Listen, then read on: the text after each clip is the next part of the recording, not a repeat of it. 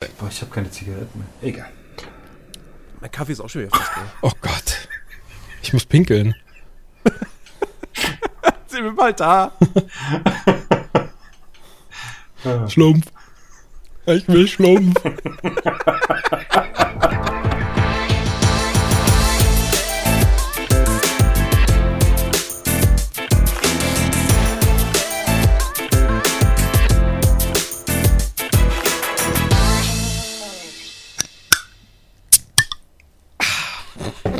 Und damit herzlich willkommen zu einer neuen Folge des Nerdiverse Podcast.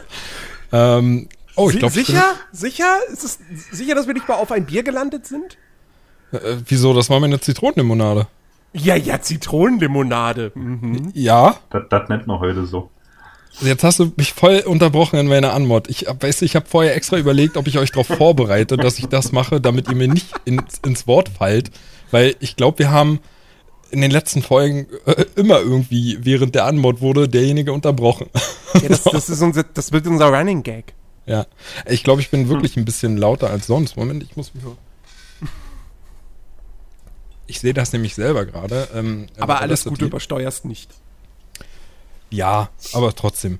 Ähm, so, also ja, nochmal. Herzlich willkommen an alle, die mal wieder zuhören äh, zu einer neuen Folge Nerdiverse Podcast. Das ist, glaube ich, jetzt schon Folge 9. Schon, als wenn wir schon so richtig viel geschafft haben. so klingt das. Und ihr habt schon gehört, ich bin natürlich nicht allein. Es ist wieder mal dabei der gute Jens Hallo. und natürlich auch der Alex. Moinsen. Und der Chris ist auch da. Nein, Spaß. Der Chris ist heute nicht dabei. ähm, der hat Kopfweh. Und, Hallöchen. Äh, da ist er doch. ah ja. Ach cool. Das ist, das, das ist meine Klingt aber Chris-Imitation. Ja. Chris hat keine so markante Stimme, dass man die nachmachen könnte, weißt du? Das ist halt so. Wie willst du Chris nachmachen? Äh, Ne? Ja. Der, der, der, Das der, der, der, der hat ja nicht mal einen Dialekt. Also Stimmt. zumindest nicht, wenn er mit uns spricht. Ja, doch, schon so ein bisschen Bomser, aber. Ja, aber das hör, hörst du ja, das so. hörst du ja nicht, wenn, wenn, wenn er mit uns spricht Richtig. oder wenn er im Podcast spricht, so. ja. naja, ist ja auch egal. Ähm, Chris ist bestimmt nächste Woche wieder dabei für die, alle die, die ihn vielleicht total vermissen und gar nicht ohne ihn können. Das tut uns leid, aber nächste Woche ist er bestimmt wieder dabei.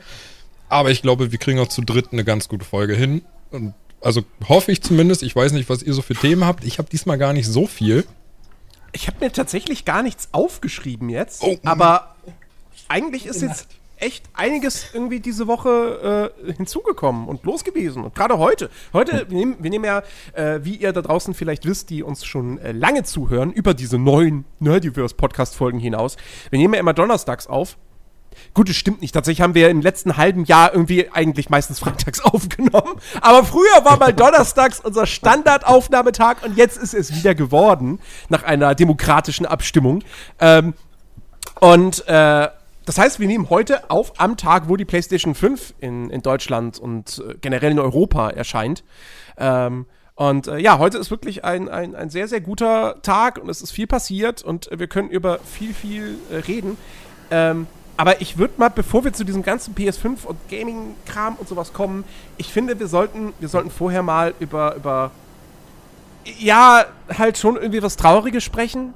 Ähm, weil wir das die letzte Woche haben wir das nicht gemacht und da hätten wir es aber, glaube ich, schon. Klar, da hätten wir es schon machen können, weil da war es schon längst geschehen. Ähm, und zwar, ich möchte mal kurz darüber reden, dass vor nicht allzu langer Zeit Sean Connery gestorben ist. Ähm, 90 Jahre alt ist er geworden. Und äh, ich habe mir quasi in Ehren äh, an Sean Connery, habe ich mir gestern, nee, vorgestern Abend, ähm, tatsächlich mal wieder James Bond Jagd Dr. No angesehen. Und habe jetzt auch quasi mir wieder vorgenommen, äh, jetzt quasi so die James Bond-Reihe nochmal von Anfang bis Ende zu gucken, äh, sozusagen als, als Überbrückung, bis dann irgendwann mal hoffentlich der neue Bond-Film in den Kinos zu sehen ist. Äh, oder halt von mir aus auch dann auf dem Streaming-Portal, aber das äh, will, äh, wie, wie heißt hier das Bond, M NGM oder so? Also die wollen das auf jeden Fall nicht. Ähm, und äh, ja, und das, ich meine, es sind ja, wie viele 25 Filme mittlerweile? Ähm, Oder 26 sogar schon? 25, 26, ja, irgendwas so um den Ich bin Dreh, mir ja. gerade echt nicht sicher. Skyfall war Hm. irgendein Jubiläum. Aber ich weiß nicht, ob es einfach 50 Jahre Jubiläum war oder 25. Film. Hm, äh, schauen wir doch mal schnell. Ich bin raus. Keine Expertise. Ach man, Ben. Letzte Woche schon System of a Down so mit cool. So Ja, ich habe eben abgewischt. überlegt, ob ich, ob ich, ob ich was ähnliches mache und einfach nur sag, schade. Aber das wäre dann doch ein bisschen, ein bisschen zu. ja. Das wäre der Fabian Dürler-Move. Ähm, du, du, du kannst mit James Bond nichts anfangen? Nee, tatsächlich nicht. Also ich Was müssen glaub, wir denn das, heute hier alles erfahren? Das letzte Mal, 25. das letzte Mal, als ich mit James Bond äh, Kontakt hatte, das war oh, irgendwann in meiner Kindheit bei einem Videospiel. Ähm, da da hat, er, hat er dich gebabysittet. Golden Eye. und das ist halt super lange her und seitdem irgendwie gar nicht mehr. Also auch nicht die Filme. Bin, bin ich irgendwie, bin Echt nicht. ich nie rangekommen. Weiß ich nicht Hm. warum. Vielleicht solltest du das mal Ah, James nachholen. Bond ist Ähm, super. Weil ich ja, finde, auf jeden Fall. Wann denn wieder?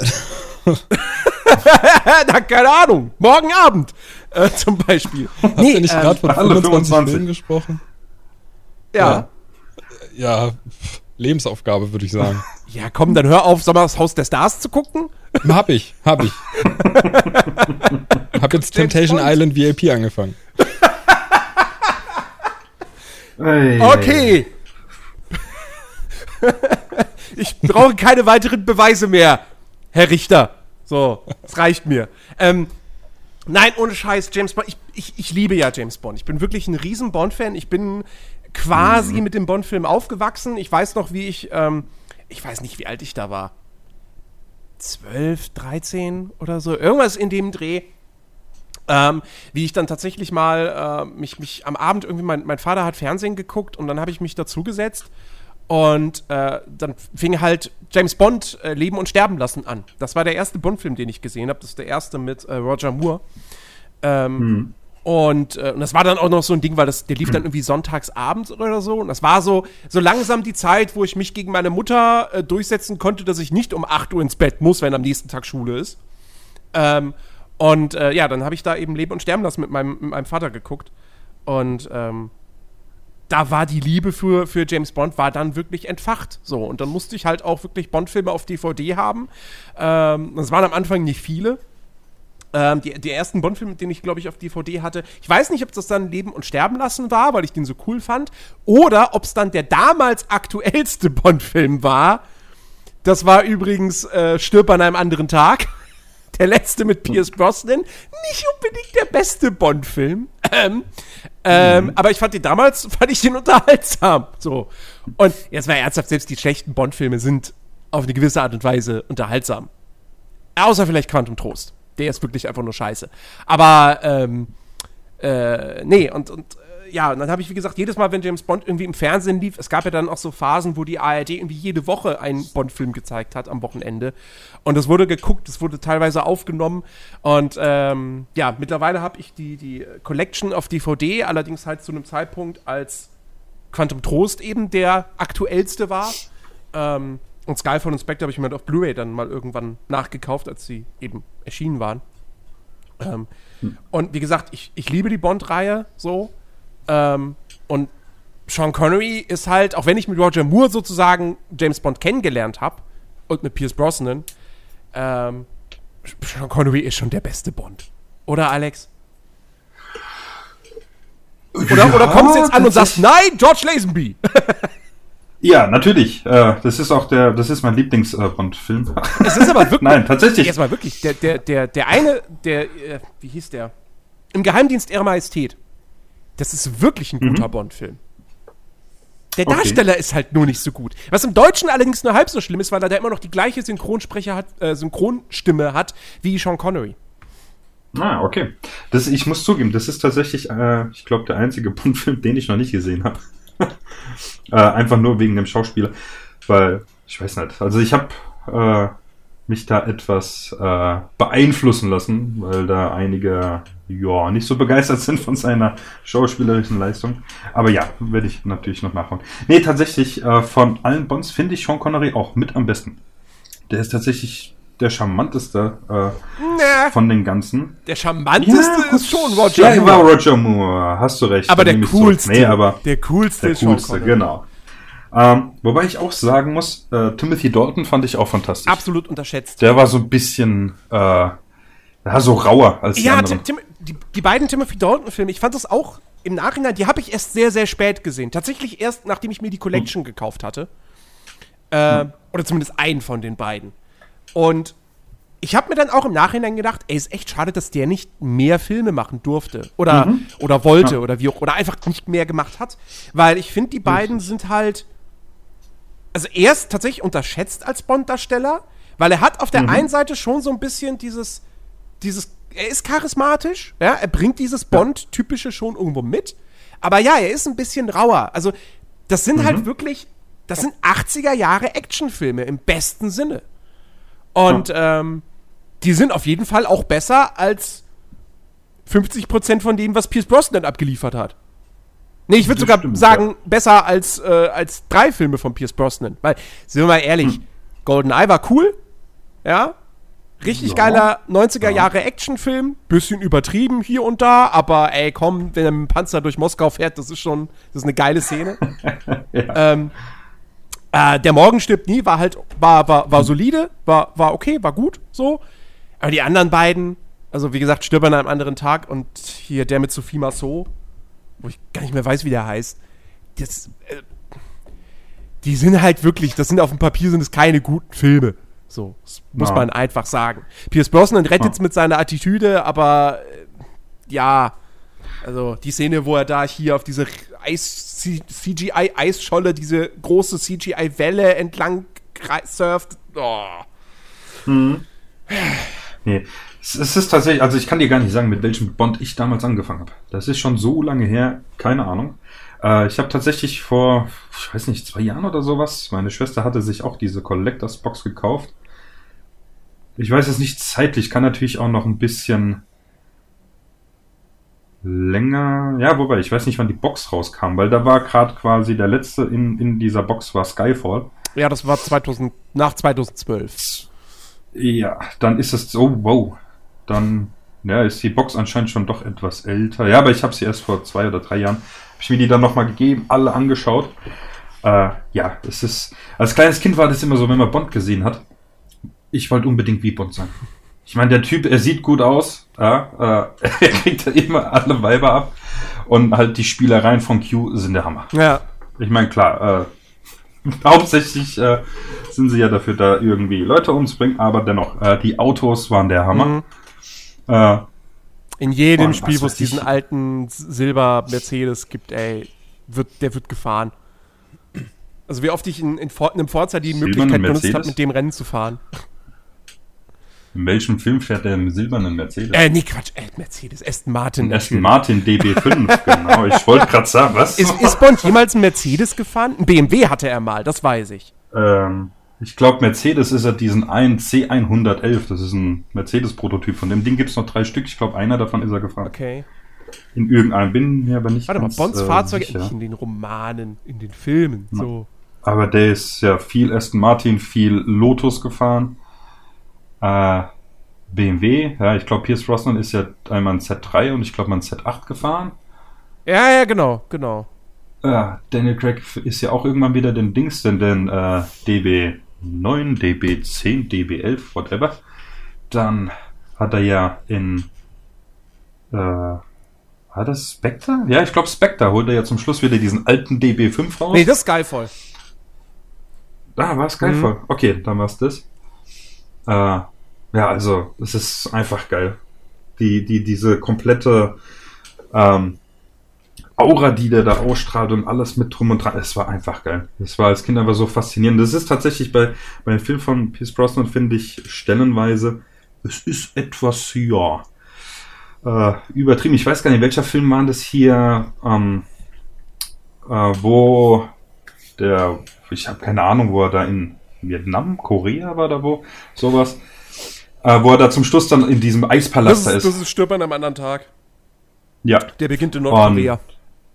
Ja, und ja, gut, das war jetzt, fand ich nicht ganz irgendwie so prickelnd. Und tatsächlich von allen äh, Bond-Teilen, ich weiß nicht, hat mir bisher wirklich Spectre am besten Echt? gefallen. Ja, ich fand den wirklich super. Also es gibt einige Bonds, die wirklich super sind, also da jede Menge. Den, Aber Spectre, den mögen ja, Ja. nicht so viele. nee, Also- ich weiß nicht, ich fand hier äh, Christoph Waltz als Bösewicht einfach super genial. Ja, ja. Also, er war natürlich, er war, sagen wir es mal so, wenn du heutzutage einen James Bond-Film machst und du brauchst einen Blofeld, dann ist Christoph Waltz eine sehr gute, sehr gute äh, Ja. Besetzung für diese Rolle. Ja. Wobei ich am Anfang, äh, als, als, als der so in der Vorproduktion war und so der Cast langsam nach und nach bekannt wurde, da dachte ich ja, Ralph Fiennes wäre am Ende Blofeld. Ähm, weil der auch gepasst hätte. Ich meine, Ralph Fiennes, komm, dass der eine Glatze, also einen glatzköpfigen Bösewicht spielen kann, hat er in Harry Potter bewiesen. Ähm, also warum, der, hätte- der wäre ein guter Blofeld gewesen, definitiv. Ähm, gut, jetzt war Ralph Fiennes am Ende halt äh, einer von den Guten. Ähm, und dann hat es halt Christoph Waltz gemacht. Aber ich finde halt, Christoph Waltz ist halt mittlerweile einfach, der hat so ein Abo auf, ich spiele Bösewichte in Hollywood-Filmen. Und ähm, es, ja, es ist halt schon so ein bisschen, er macht es gut. Da kann man fachlich jetzt eigentlich nicht gar, wahnsinnig viel dran irgendwie kritisieren, aber es ist halt auch eben, es ist halt einfach, er macht halt seine Christoph Waltz-Show. Ne? Äh, in, nur vielleicht ein bisschen zurückgenommener, nicht ganz so breit grinsend und so wie jetzt hier Hans Lander oder eben äh, in, in Django. Ähm, aber ja, also ich, ich, ma ich mag Spectre, ich fand den gut, ähm, aber ich kann schon nachvollziehen, warum den viele ziemlich enttäuschend fanden und vielleicht sogar gar nicht mal so unterhaltsam. Ähm, Okay. ich, für, also für mich ist tatsächlich, ich, ich glaube, ich ändere da auch alle paar Jahre meine Meinung, aber ähm, ich, ich würde schon sagen, also ich fand Skyfall fand ich schon ziemlich gut. Der hat mir echt extrem gut gefallen, weil ich hatte mit den ersten beiden äh, Craig-Filmen hatte ich das Problem, dass sie mir zu wenig Bond waren. So Casino Royale war, ja, war ja wirklich so ein Reboot und das ist ein großartiger Actionfilm an sich. Aber ich habe ich, ich hab mir immer gedacht so, ja, es ist aber kein richtig geiler Bond-Film, weil es gibt keinen Q, es gibt eigentlich keine wirklichen Gadgets. Ähm, Ja. hm, der, der, der Film scheißt so ein bisschen auf das, was James Bond vorher war. Vielleicht hat die Serie das aber auch gebraucht gehabt. Ne? Ähm, Und ich habe den dann im Laufe der Zeit habe ich den mehr zu schätzen gelernt. Also ich finde handwerklich ist das vielleicht sogar der beste Bond-Film tatsächlich. So. Ähm, aber Skyfall mag ich halt sehr, weil da hast du halt wieder ein Q, du hast Gadgets und äh, das Skyfall war so die Verbindung des Alten und des Neuen. Und das mochte ich sehr. Mhm. Ja. Aber natürlich immer noch auch irgendwie so, dass das der Bond-Film überhaupt Goldfinger. Ah, ja, doch, mit diesem Butler und dieser Melone, die er da rumschmeißt. ah, ja, das war. Herr Butler! äh, wie, wie hieß er? Wie Ja. hieß er? Äh, o- ob, ob, ob, ob, ob, ach Gott, warte. Gleich, ich, ich habe doch hier die Wikipedia-Seite. So, da klicke ich einmal kurz auf Goldfinger. Ottjob! Ottjob! ja, der seinen Hut schmeißt und Ja. damit halt Richtig. alles ab, absäbelt. So. Ach ja. Ja. Ja. vor allem Gerd Fröbe. Gerd Fröbe ist halt einfach ein unfassbar guter Bösewicht. Ähm, Mhm. das, das ist, ach, das ist so gut. Verlangen Sie von mir, dass ich rede? Nein, Mr. Bond, ich verlange von Ihnen, dass Sie sterben. Es ist. ich müsste jetzt noch mehr so dieses, dieses Ostdeutsche, aber ich krieg's nicht hin. Ähm, Oh. ach nein, Goldfinger ist richtig geil. Ja. Also da habe ich jetzt auch wirklich wieder. Bock drauf, den zu gucken, aber jetzt als nächstes steht dann erstmal Liebesgrüße aus Moskau an. Und wa was mir jetzt wieder aufgefallen ist, wo ich Dr. No gesehen habe, ähm, ja, war das eigentlich bewusst, aber mir wird es jedes Mal bewusster, wenn ich diese alten, diese ersten Bond-Filme sehe. Weißt du, heutzutage kennen wir James Bond als große Hollywood-Action-Blockbuster. Ne? Die, wir, wir kennen diese aufwendigen Action-Szenen, ja, sei es eben die, die Verfolgungsjagd in, in Golden Eye oder, äh, oder ja, keine Ahnung, der Anfang von Spectre oder auch der Anfang von, äh, von, von Casino Royale. Ähm, James Bond jagt Dr. No ist halt einfach mal, der Film hat vielleicht zweieinhalb Action-Szenen, die Mhm. man als halbwegs Action-Szenen bezeichnen kann. So, es gibt vielleicht, also es gibt, sagen wir mal, es gibt so zwei richtige Prügeleien oder drei und am Ende gibt es eine Explosion. Und das war's. Es ist halt wirklich, das ist ein das ist ein Spionage-Thriller. Im wahrsten Sinne des Wortes. Das ist kein Actionfilm. Heißt, Ähm, der, he- heißt der wirklich von wegen hier James Bond jagt Dr. No? Ja, ja. Ja. Ich frage mich ja, wer auf so eine Bezeichnung kommt, ne? So. Never. Das, das wäre ungefähr so, als würde man, würde man sagen, der neue Horrorfilm, Blair Witch. Kids gehen in den Wald und suchen Hexe. so, Und, vor allem das, und das, vor allem das Geile ist halt, Dr. No hat in diesem Film 10 Minuten Screentime. Du hörst in der ersten Hälfte hörst du in einer Szene seine Stimme und dann taucht er 20 Minuten vor Schluss auf. Da siehst du ihn dann. Ja? ja, Cliffhanger. Aber auch, auch das, auch das Bond-Girl, ähm, das taucht nach einer Stunde auf und der Film geht 107 Minuten. Also, äh, das ist schon, äh, ähm, ja, wie, wie da Charaktere manchmal so aufgespart werden, dass man fragt so, wann kommen die denn jetzt? Wann kommen die denn jetzt? Und dann so kurz vor Schluss, ah, guck mal, das ist der Bösewicht, alles klar. Ähm, das ist schon, aber trotzdem, ich, ah Gott, ich, ich liebe halt auch wirklich diese 60er Jahre äh, Filme, so, die, die wirklich dieses, dieses klassische Agentenfilm-Flair haben und äh, sehr dialoglastig sind und ah, es ist, es ist, ach, es ist so gut. Ben, du musst es nachholen. Das ist Kulturgut. Ja. ja, Ja. ja, ja, ich muss auch Metro Exodus irgendwann mal spielen. Bla bla bla. Oh, ist ein geiles Keine Spiel. Sorge, James Bond ist nicht gruselig. Wobei es ich, war gibt, mehr, ich, war, ich war immer schon mehr so der Inspector Gadget-Fan. So Gogo, Gadgetto, Hubschrauber oder. reden wir jetzt von der Zeichentrickserie oder dem Film? Natürlich, das war mein Agent. Ja, das, das habe ich als Kind auch gesehen. Das war Ey, die super. Zeichentrickserie war super. Den Film habe ich nie gesehen. Aber der soll auch einfach Nee, nicht die gut sein. waren auch. Da Ja. gibt's einen Film von, da weiß ich gar nicht. Es gibt einen Film. Es gibt, Ja. es gibt sogar zwei Realfilme. Aber es gab, Ja, also es gab mit, einen, äh, der kam ins Kino, glaube ich, 1999 oder so, mit Matthew Broderick in der Hauptrolle. Ja. Ähm, und äh, ja, und dann gab es, glaube ich, noch so eine Direct-to-DVD-Fortsetzung. Ohne Matthew Broderick. Ich, ich, ich glaube, das sind so Dinge, die, die behält man einfach so, wie man sie kennt, in Erinnerung und macht sie jetzt nicht durch irgendwelche Verfilmungen kaputt. ja, ja. Ich habe gestern, cool. ich habe gestern einen Trailer gesehen, es kommt ein Tom und Jerry Realfilm. Oh Gott. Ja, Aber Tom und Jerry gehört. sind 2D-Figuren. Ach, oh. Also die haben einen Zeichentrickstil. Und jetzt denkt man im ersten Moment so, naja, ist doch besser, als wenn es halt einfach irgendwelche echten Tiere sind, die, von denen dann die Münder so animiert werden oder so. Oder so hässliche CGI-Figuren wie, keine Ahnung, Garfield. Ähm, aber ich finde, es sieht super komisch aus. Sieht Klingt komisch auch nicht wirklich gut. ja, vor allem ist es halt, es ist halt auch nicht so wie Space Jam. Space Jam sieht ja heute noch gut aus. Aber da, also die Figuren sind da doch, es sind Zeichentrickfiguren, aber sie haben trotzdem irgendwie so einen 3D-Look und wie die so, die, die passen irgendwie, also es sieht halt nicht so aus, als. Ich, ach nee, guckt, guckt's euch an. Es, es ist Nee. nicht gut. Ich finde es nicht, nicht. es ist nicht gut. Also ich meine den Trailer, nicht den Film. Ja, selbst das. Ach Gottes Willen. Ich, ich, ich hab's mir gerade mal. Oh mein Gott. Weißt du, wenn, wenn, wenn sie wenigstens so ähm, äh, gezeichnet wären wie früher in den Zeichentrickfilmen, die man kennt. Naja, sind sie ja mehr oder weniger. Ja, aber es ist so diese moderne Art und Weise. Und. Ja. Ich fand den Trailer Nee, auch per se jetzt nicht wirklich Ja. gut. So, da war jetzt kein Weil- guter Lacher drin oder so. Ja. Ähm, ähm, ja. Was mir noch einfällt bei Bond. Ähm, ich habe letztens, also ich habe nur kurz eine Headline gelesen. Vertieft habe ich das jetzt nicht. Aber es hieß irgendwas Neues, äh, dass quasi der neue Bond halt dann eine Frau ist.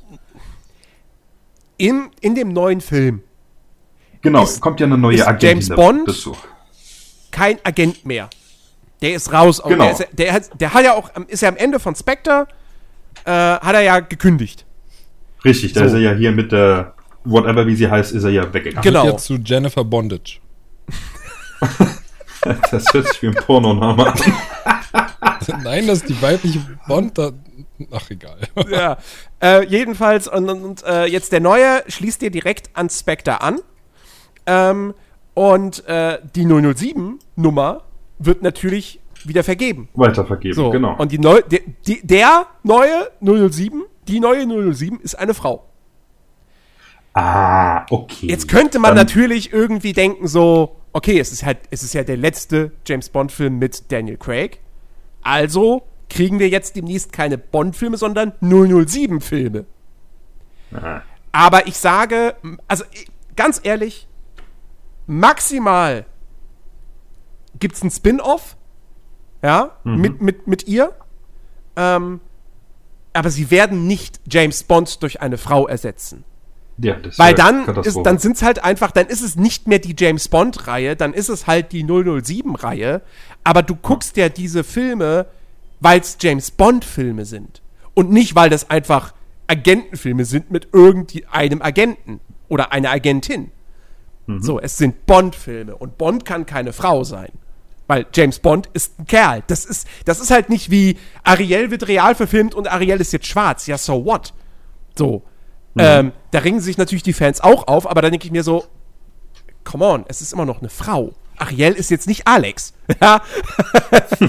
so, es ist nicht Alex der Meerjungmann. Wäre so. aber auch mal was. Wäre auch mal was. Aber es wäre halt ein gucken. anderer Film. Es wäre halt was vollkommen anderes. Deswegen, James Bond kann keine Frau sein. 007 kann eine Frau sein, ja. Aber James Bond kann keine Frau sein. Und ich würde mal stark davon ausgehen, dass, ähm, dass auch nicht diese Frau jetzt einfach dann 007 bleibt für mehrere Filme, sondern James Bond kommt dann zurück und wird halt im nächsten Bond-Film wird er halt von einem anderen Darsteller gespielt. Punkt. Ich glaube nicht, dass sie jetzt wieder noch schon wieder, also nach, nach vier, nee, nach fünf Filmen, schon wieder einen Reboot machen. Ähm, und insofern, ähm, Ja. das, das ist so meine Vermutung. Und ich habe ich habe ein, es gibt, es gab jetzt irgendwie das Gerücht, dass Tom Hardy der nächste Bond werden könnte. Mhm. Tom Hardy super cool, der könnte es auch machen, aber der ist schon ein paar Jährchen wieder zu alt, meiner Ansicht nach. Ähm, mein, mein, mein Tipp oder mein Vorschlag, ja, mein, mein Top-Bond-Darsteller jetzt wäre Henry Cavill. Ich, ich hab's gewusst irgendwie. Ich, Henry Cavill, guckt euch Codename Uncle an. Henry Cavill wäre der perfekte Bond. Der Typ ist Brite, ja, der hat die Statur, der hat das, der hat so ein typisches Bond-Face, finde ich. Ähm, er kann Agenten wunderbar spielen, er hat diesen Charme. Äh, er, und er ist in dem, genau in dem richtigen Alter. Ja, der ist jetzt, wie alt ist der? 40? äh, 83 geboren. 37. 37, So, ja. wenn der, der nächste Bond-Film käme, voraussichtlich 2023, 24, so, je nachdem, wie lange das jetzt mit Corona geht, ne? Ähm, das heißt, dann ist der Typ halt Anfang 40. Das ist ein gutes Alter, um als Bond einzusteigen. Noch besser wäre vielleicht noch so Mitte, Ende 30. Das, ist auch so geil.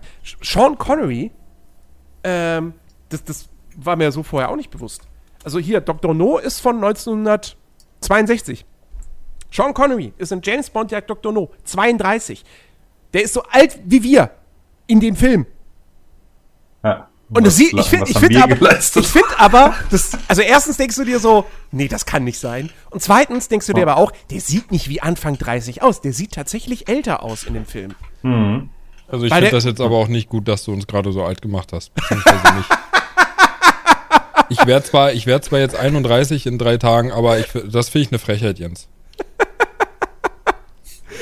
Das würde ich jetzt nur noch mal sagen. Hey, du kannst, Naja. also, aber hier, du, kannst, du könntest jetzt, du könntest der neue James Bond werden. Du, Richtig, Bis- das doch Ja, ein vielleicht werde ich das ja auch. Schauen wir mal, ne? Also, mal sehen. Aber ich habe ja auch gerade gelesen, der hat tatsächlich hier äh, Castings für Casino Royale schon teilgenommen.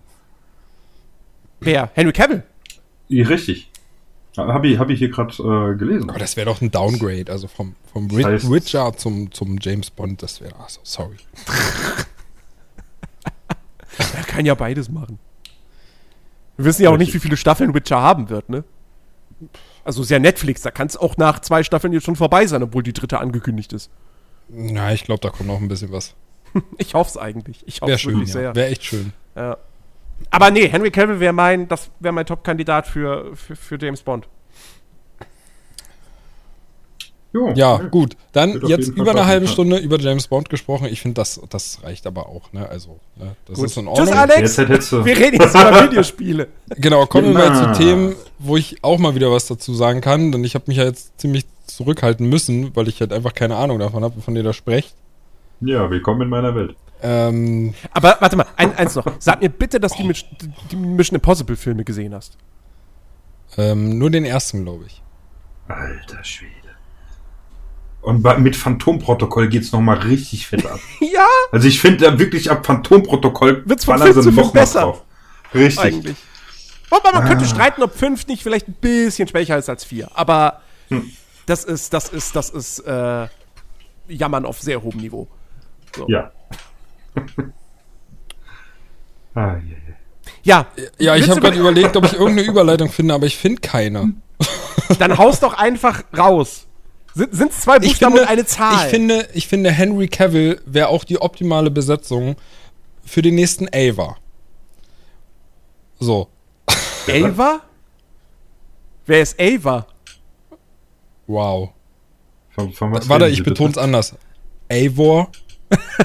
Das ist nicht anders betont, das ist anders ausgesprochen. Oh. Das ist so, als wenn du sagen würdest James oder James.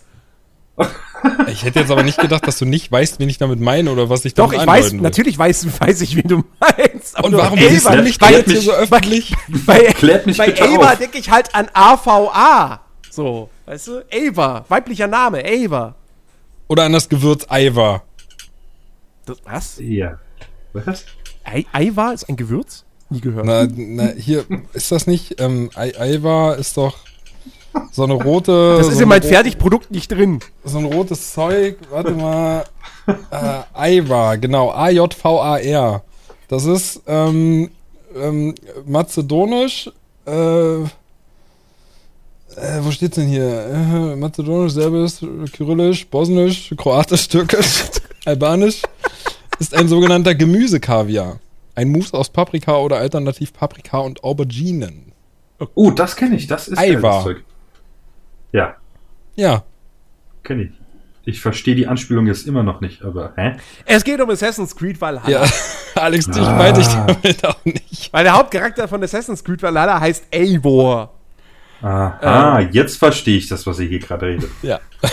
Nein, mir war schon klar, dass du nicht mich meinst. Ich habe einfach nur nicht kapiert, auf was du da anspielst. Ja, das war Deswegen. mir im Prinzip ja vorher schon bewusst, weil du hast das ja nicht gespielt, aber ich dachte halt Ja. einfach, dass Jens da voll drauf einsteigt, aber nee, er musste mich ja dissen dafür, dass ich das irgendwie falsch ausgesprochen habe. Aber, aber ich finde, Alex sollte es vielleicht spielen. Und ich glaube, es würde ihm auch sehr gefallen. Ja, das Ja, okay. glaube ich auch. Also, du, du, also du, du scheinst ja sogar richtig begeistert zu sein, ne? So, so richtig so, oh, geil. Ähm, ah, das klingt irgendwie ein bisschen zu krass, aber Okay. ja, also es ist gerade, es ist gerade das Spiel, ähm, was ich jetzt schon eine Weile nicht hatte, was mir halt, wo, wo ich halt quasi jeden Tag nach Feierabend mir irgendwie denke, oh, nachher wieder Assassin's Creed Val- Valhalla spielen. So, und das hatte ich halt lange nicht mehr, weil ich freue mich halt drauf. Ich weiß, dass das halt ein riesengroßer Brocken ist und dass da noch ewig viel Spielzeit auf mich zukommt. Aber äh, das, was es mir halt gerade bietet, ist irgendwie genau das, was mir schon seit längerer Zeit wieder gefehlt hat. So, wie gesagt, Odyssey hat mich ähm, schnell verloren. So, also schnell verloren. ich, nach fast Hattest du 100 das Stunden. nicht durchgespielt? Ja, in dem Und letzten sogar die DLC. DLCs gezockt? Ja, ja, ich, deswegen korrigiere ich mich ja gerade. Im letzten DLC hat es mich halt schnell verloren, weil, wie gesagt, da hat mich dieses Vertikale angekotzt, dass ich immer die Fahrstühle nehmen musste und nicht mehr klettern konnte, weil das alles irgendwie so auf verschiedenen Ebenen war. Ey, solange es nicht, solange es nicht Mass Effect Fahrstühle waren, wo du einfach zwei Minuten gefühlt da drin stehst, weil, die- weil die Welt erst geladen werden muss. Nee, So. nee, nee, nee, nee. Und dann läuft die ganze Zeit so. Also es läuft nicht das, die Melodie, aber halt so typische Fahrstuhlmusik. Ja. Das war schlimm in Mass Effect 1. Oh. Nee, aber also das füllt irgendwie gerade so eine Lücke bei mir. Und ähm, ja, ich we- weiß halt nicht, also wie wollen wir das jetzt machen? Ich, weil ich will es halt Find- auch ehrlich gesagt okay. nicht zu lange halten wegen, wegen Alex. Weil Findest du es findest du's besser als Origins und oder Odyssey? Ja. Ja. Alleine wegen Also- dem Setting. Also besser Das als nicht- beides. Ja. Okay. Ja, aber äh, wie gesagt, also 50% alleine das Setting. Weil ich habe halt im Gegensatz zu, zu dir, ähm, habe ich ja Vikings damals schon geguckt, als es rauskam und äh, fand irgendwie, habe da halt schon gemerkt, dass ich irgendwie so dieses ganze Wikinger-Setting halt e extrem, extrem spannend finde und mir das richtig gerne angucke. Und äh, also habe ich, glaube ich, ja schon in der letzten Folge oder so gesagt, ähm, als ich halt gehört habe, dass das nächste Assassin's Creed äh, genau dieses äh, Setting, dass es halt da stattfindet, da habe ich schon gesagt, oh, also Wikinger, das wäre schon richtig cool. Und ja, es ist halt genau das. Also ich kriege genau das, was ich erwartet habe. Ähm, und alleine deswegen gefällt es mir schon extrem gut. Und naja, dazu kommen halt noch die ganzen anderen Sachen, wie das, das Kampfsystem, was sich halt noch mal besser anfühlt, meiner Meinung nach, wie bei einem Odyssey. Ähm, einfach weil es ein bisschen taktischer geworden ist durch den Ausdauerbalken. Das gefällt mir echt gut. Äh, und dass man halt gefühlt nicht mehr so krasse Fähigkeiten hat. Also ich weiß zum Beispiel in einem Na ja. da war ich irgendwann so overpowered, sage ich mal. Da hatte ich halt mein, mein mega, meine mega krassen Gift-Doppelklingen und äh, dazu diese Fähigkeit, dass du irgendwie in so einen Rage-Modus verfällst und dann hast du bloß irgendwie hier RT und X gedrückt oder so, je nachdem, wo du die Fertigkeit hingelegt hast. Und dann ist ähm, äh, Alexios da kurz mal ausgerastet und hat seine Animation jedes Mal abgezogen und ja, der Gegner war halt instant tot, einfach weil ich so viel Damage auch gemacht habe. Äh, und das gibt's jetzt halt nicht in einem Valhalla. Also da gibt's zwar auch Fähigkeiten, aber ich muss halt ganz genau überlegen, wann und wofür setze ich sie ein. Und sie sind halt meiner Meinung nach bis jetzt zumindest bei mir auch nicht so OP, äh, dass halt so ein Gegner instant tot ist, außer es sind halt so kleine Laufburschen, so, weißt du, also es gibt ja verschiedene Gegnertypen, auch so richtig krasse Gegner. Und da hatte ich halt bis jetzt schon echt intensive Kämpfe. So, ich glaube, ich hatte ein ähnliches Gefühl wie die Leute, die in Dark Souls spielen. Nur dafür bin ich halt eben nicht geschaffen. Aber ich hatte halt, wenn es zum Beispiel jetzt um die Eiferer geht, die man trifft, ne, das sind ja Mhm. auch so stärkere Gegner, da hatte ich halt schon Kämpfe, die locker 20 bis 30 Minuten gedauert haben bei mir. Weil ich aber auch jemand bin, der sich da gerne mit einem mit einem Stärkelevel von 30 äh, schon hinstellt und gegen diesen Eiferer kämpft, der eigentlich ab empfohlen Stufe 90 ist. Äh, aber es ist halt machbar, wenn du halt einfach nur ein gutes Timing hast und gut blocken kannst und äh, auf deine Ausdauer achtest und weiß nicht, das hat mich irgendwie voll gecatcht. Also, Dass es halt diese spannenden 1 gegen 1 Kämpfe gibt, die halt locker mehrere Minuten gehen. Ähm, oh Gott, das, das sind jetzt mehrere Punkte, äh, wo, Ja. ich, wo ich anknüpfen will. Also erstens, ja, mir machen die Kämpfe auch Spaß und ja, ich finde die Kämpfe besser als in den Vorgängern. Origins hatte für mich ja das Problem, dass da einfach du hattest halt relativ schnell die komplette Breite des Kampfsystems schon gesehen, weil es gab keine Spezialfähigkeiten oder so. Du hattest nicht viele Optionen, es gab keine Ausdauerleiste und deswegen, das war ja so der Grund, warum Origins für mich, obwohl ich das Spiel an sich super fand, ähm, warum ich dann irgendwann nach 50 Stunden oder so, oder so gesagt habe, die Kämpfe machen mir halt keinen Spaß mehr, weil es immer das Gleiche ist. So. Es ist halt zu simpel und du hast zu wenig Gegnervarianz. So. Und Odyssey war schon cooler, weil es dann eben aktive Fähigkeiten gab. Aber auch da fehlte mir dann trotzdem immer noch so das gewisse Etwas. Und Valhalla hat jetzt diese Ausdauerleiste und ja, es ist ein bisschen komisch, dass du Ausdauer besonders schnell generierst, indem du die ganze Zeit den Gegner mit leichten Attacken attackierst. Es ergibt eigentlich keinen Sinn. Aber mein Gott, es ist ein Videospiel und du bist in einem Animus und also scheiß drauf, so. Ähm, ich finde das Ausdauersystem trotzdem, dass sowas drin ist, finde ich gut. Auch dass es dich halt, auch dass, dass du jetzt quasi noch mehr darin begrenzt bist, wie oft du Fähigkeiten einsetzen kannst. Weil ich glaube, in Odyssey, ich hatte das verrafft, in Odyssey gab es auch so eine, so eine extra Ressource für Fähigkeiten. Also es war nicht einfach nur so, dass die bloß eine Abklingzeit hatten und dann konntest du sie einfach so wieder einsetzen. Ja, das war auch Adrenalin. Aber genau, aber ich glaube, dieses Adrenalin hat sich da, glaube ich, automatisch gener- regeneriert, oder? Oder Äh, musstest du dafür auch sich- angreifen? Nee, es, es hat sich nicht automatisch generiert. Du musstest dafür auch angreifen, aber es hat sich extrem schnell generiert. Und du hattest Ja, halt okay. verglichen zu einem Valhalla deutlich mehr Adrenalin-Punkte äh, unten. Also du konntest die Fähigkeiten viel, viel öfter benutzen. Ja, genau. Ähm, und, und, und, also jetzt auf jeden Fall kann man seltener seine Fähigkeiten benutzen. Ähm, ich finde sie aber trotzdem immer noch ziemlich stark. Also ich habe irgendwo mal auch im Netz gelesen, so die Fähigkeiten sind nach wie vor im Prinzip so I-Win-Buttons. Und Ja, das stimmt äh, irgendwo. Kurze Zwischenfrage, auf welchem Schwierigkeitsgrad spielst du? Äh, auf, auf dem hö- zweithöchsten Kampfschwierigkeitsgrad. Ja, ich auch. Ich auch. Ähm, und ich habe sogar jetzt schon überlegt, äh, auf, auf, äh, als quasi, äh, darauf hat mich ein Kotaku-Artikel gebracht, ähm, dass ich mich doch versuche, mehr auf Schleichen zu konzentrieren. Deshalb dann die Schleich, die Stealth-Schwierigkeit, weil, also das muss man kurz erklären, es gibt für Schleichen, fürs Kämpfen und für die Erkundung gibt's eigene Schwierigkeitsgrad-Einstellungen. Jeder, der Valhalla spielen möchte, spielt das definitiv auf dem höchsten Erkundungsschwierigkeitsgrad. Das macht das Spiel sehr viel besser. Ähm, jedenfalls ähm, habe ich überlegt, aufgrund dieses Kotaku-Artikels, die Stealth-Schwierigkeit tatsächlich auf das niedrigste zu stellen, weil du, ich habe es auf dem, aufs Höchste gestellt, weil ich es halt anspruchsvoll haben wollte, da wirst du halt einfach sofort entdeckt, mehr oder weniger. Ähm, und das heißt, du kannst teilweise gar nicht so wirklich schleichen, vor allem wenn du in irgendwelche Städte oder Dörfer reinreitest, die äh, Misstrauensgebiete sind, wo mhm. sich Eivor dann automatisch seine Kapuze überzieht, damit er nicht sofort erkannt wird. Ich werde trotzdem sofort erkannt, wenn ich an der Wache vorbeireite. So. Ja. Und ich will es halt auch rollenspielmäßig spielen. Das heißt, ich äh, galoppiere halt nicht durch Städte, sondern laufe halt nur so im Trab, Schritt, Schritt ist es, glaube ich, Schritttempo. Ähm, und das kann ich halt nicht machen. So, wenn da irgendwelche Wachen stehen, dann muss ich im Prinzip über die Dächer laufen oder so. Ähm, und das finde ich halt doof. Deswegen habe ich überlegt, den Schwierigkeitsgrad aufs niedrigste zu stellen und dafür dann aber den Kampfschwierigkeitsgrad wirklich aufs höchste. Dass ich echt motiviert bin zu schleichen. Auf der anderen Seite gibt es ja nun mal auch oft genug Quests, wo es nicht ums Schleichen geht, wo es dann doch darum geht, frontal direkt zu kämpfen. Ähm, äh, aber das, deswegen bin ich mir da noch nicht so hundertprozentig sicher. Ja, aber, alleine, alleine durch Raubzüge ne, kommst du ja da ja, leider an deine Grenzen. Genau. Ähm, aber zurück zum, zum eigentlichen Thema. Ähm, also mechanisch finde ich das Kampfsystem gut. Äh, es sieht halt clunky aus. Und es ist halt auch an vielen Stellen clunky. Ich finde aber, wenn man zuguckt, kriegt man ein schlechteres, einen schlechteren Eindruck vom Kampfsystem, als wenn man selber spielt. Ich finde, wenn man selber spielt, kommt es einem gar nicht so hakelig vor. Meistens zumindest. Ähm, es ist weit weg entfernt von dem, was ein Ghost of Tsushima oder ein Dark Souls macht. Also da kann Assassin's Creed überhaupt nicht mithalten. Das muss man wirklich mal dazu sagen. Ähm, aber trotzdem finde ich die Animation und so. Ich fand es am Anfang, wo du startest ja mit einer Einhandaxt. Das fand ich jetzt nicht so geil.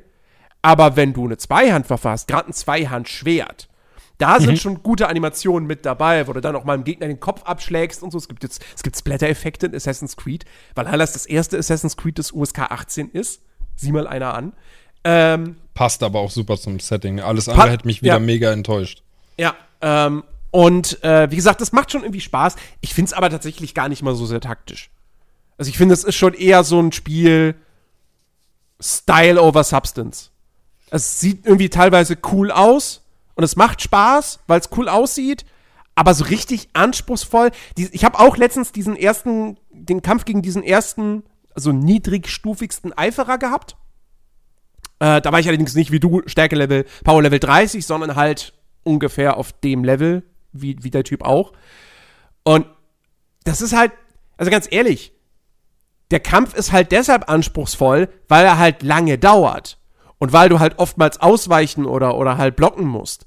Aber der ist nicht anspruchsvoll, weil es ein gut designter Bosskampf ist, weil der Typ macht halt die ganze Zeit das Gleiche. Ähm, ja, aber ja, ja, richtig. Aber genau deswegen gefällt es auch mir so, weißt du? Weil ich will halt nicht die Herausforderung, die ich bei einem, bei einem Dark Souls oder bei ja, einem Sekiro habe, dass ich halt ja, wirklich Moment. den Gegner studieren muss. Aber da sprechen wir ja nicht von einem Dark Souls, sondern da sprechen wir schlicht und ergreifend von ganz normalen Bosskampfdesign. Also da, da, das ist halt auch so, das würde ich halt auch bei einem, auch bei einem, äh, keine Ahnung, bei einem Super Mario erwarte ich, dass die Bosskämpfe jetzt nicht. Okay, gut, okay, vergiss das, was ich gesagt habe. Bei einem, bei einem, bei einem Diablo. Auf Diablo 3 auf einem normalen Schwierigkeitsgrad. Da erwarte ich auch, dass die Bossgegner gewisse Phasen durchlaufen und einfach nicht am Anfang eines Kampfes die gleichen Attacken machen wie immer noch am Ende, äh, umgekehrt, dass die am Ende eines Kampfes immer noch die gleichen Attacken machen wie am Anfang. Also da geht's nicht mal um den, um den Anspruch, sondern auch einfach ein bisschen darum, dass wenn halt so ein Kampf dann mal zwei, drei Minuten dauert, dann will ich halt nicht die ganze Zeit einfach nur, ah, er macht jetzt wieder seine Standardattacke, ich weiche aus, schlag ihn. Jetzt macht er sie wieder, ich weiche aus, schlag ihn. Das ist halt nicht spannend. Für mich schon. ja gut, dann stellen wir da halt unterschiedliche, unterschiedliche Ansprüche dran. Ich, ich mag es ähm, halt total, wenn ich halt, wenn ich halt ähm, äh, gut parieren kann und da das Timing auch stimmt, aber halt nicht zu schwierig ist oder mhm. zu knapp halt wie beim Sekiro. Das Parieren-Timing so. ist tatsächlich, das ist sehr, sehr einfach. Also das Zeitfenster ist sehr, sehr groß. Ja, und, und ich mag das halt, weißt du, das Spiel belohnt mich in dem Moment, wenn ich halt sehe, gut, ich habe den Angriff jetzt wieder erfolgreich geblockt und habe jetzt ein ganz kurzes Zeitfenster, um wieder ein bisschen Damage zu machen wenn das halt bei mir eben 15 Minuten oder länger dauert, dann, dann finde ich das irgendwie schon gut. Und wenn ich dann am Ende doch gewonnen habe, auch wenn der Kampf im Prinzip eintönig war, weil es dann doch nur die fünf, sechs gleichen Attacken in, in zufälliger Reihenfolge sind, ähm, dann ja, dann gefällt mir das. Und genau das kriege ich halt beim, beim Assassin's Creed Valhalla. Was ich halt schade fand, war, dass man keinen besonderen Loot gekriegt hat, als man den umgebracht hat. Ich hatte gehofft, dass diese Eiferer irgendwelche besonderen Rüstungsteile oder Waffen fallen lassen, aber nö. Ja, das ist ja zum Beispiel eine nächste Neuerung ne, im Assassin's Creed Valhalla. Also du kannst jede Waffe, die du halt findest, und du findest halt echt wenig oder selten Waffen, sagen wir mal so. Ähm, auch, neu, auch nur in Kisten? Genau, auch nur in Kisten. Äh, also es gibt auch Gegner, die Waffen droppen, aber das ist ganz, ganz, ganz selten. Echt? Ja, das weiß ich aber auch nur aus einem Video und der hat da irgendwie schon 60 Stunden gespielt und hat gesagt, er kann das an einer Hand abzählen, wie oft ein Gegner eine Waffe gedroppt hat. Also das ist halt wirklich war das, Zufall. War das ein ganz besonderer Gegner, so, den du in der Open World finden kannst? Oder? So genau weiß ich das gar nicht. Ja, okay. Er hat halt nur erzählt, dass halt auch um den Loot geht, dass der halt so gut wie eigentlich nicht vorhanden ist, zumindest nicht von Gegner-Drops oder so, sondern es ist halt in Kisten versteckt, die man halt suchen muss. Und äh, ja, du kannst aber dafür jede Waffe, die du findest, die halt in einem minderwertigen Zustand ist, kannst du halt, du kannst alle Waffen auf auf äh, mythisch, heißt das ja in Valhalla. Also das, äh, ja, Legendary oder wie man auch sagt, mhm. oder epische Waffen halt hoch äh, ähm, modifizieren. So, das geht halt mit jeder Waffe oder mit jedem Rüstungsteil. Ähm, ja, finde ich aber auch in Ordnung. Also ich, ich, ähm, ich, ich muss halt nicht ständig neuen Loot finden in einem Valhalla, muss ich sagen. Ich mag das, also ich mag das Loot-System definitiv auch. Weil ich finde, in Odyssey war es halt, auch, also sowohl bei Origins als auch bei Odyssey, Too much? Ich meine, ich mag, ich mag ja so dieses Diablo-artige. Ne? Mhm. So prinzipiell finde ich das sehr cool. Aber bei den Spielen war es halt ein bisschen so, entweder werte ich meine Waffen auf, dann sind die neuen, oder generell meine Items, dann sind die neuen Items, die ich kriege, mir aber scheißegal. Oder ich werte sie nicht auf, dann ist das Upgrade-System überflüssig. Ja. Und irgendwie, ich weiß nicht, es war dann auch kein dieses, dieses Diablo-Feeling, dass du dann irgendwann denkst so, boah, geil, guck mal, ich habe hier gerade mega krasses Schwert gefunden. Das hatte ich bei Assassin's Creed Origins und Odyssey irgendwie nie so wirklich. Ja, ich auch ähm, nicht. Weil ich halt meine, meine Gift-Doppelklingen hatte, die habe ich voll hochgelevelt und alles, was ich danach gefunden habe, dachte ich mir, ja, cool, aber nutze ich nicht, weil ich bleib bei meinen Doppelklingen. Ja.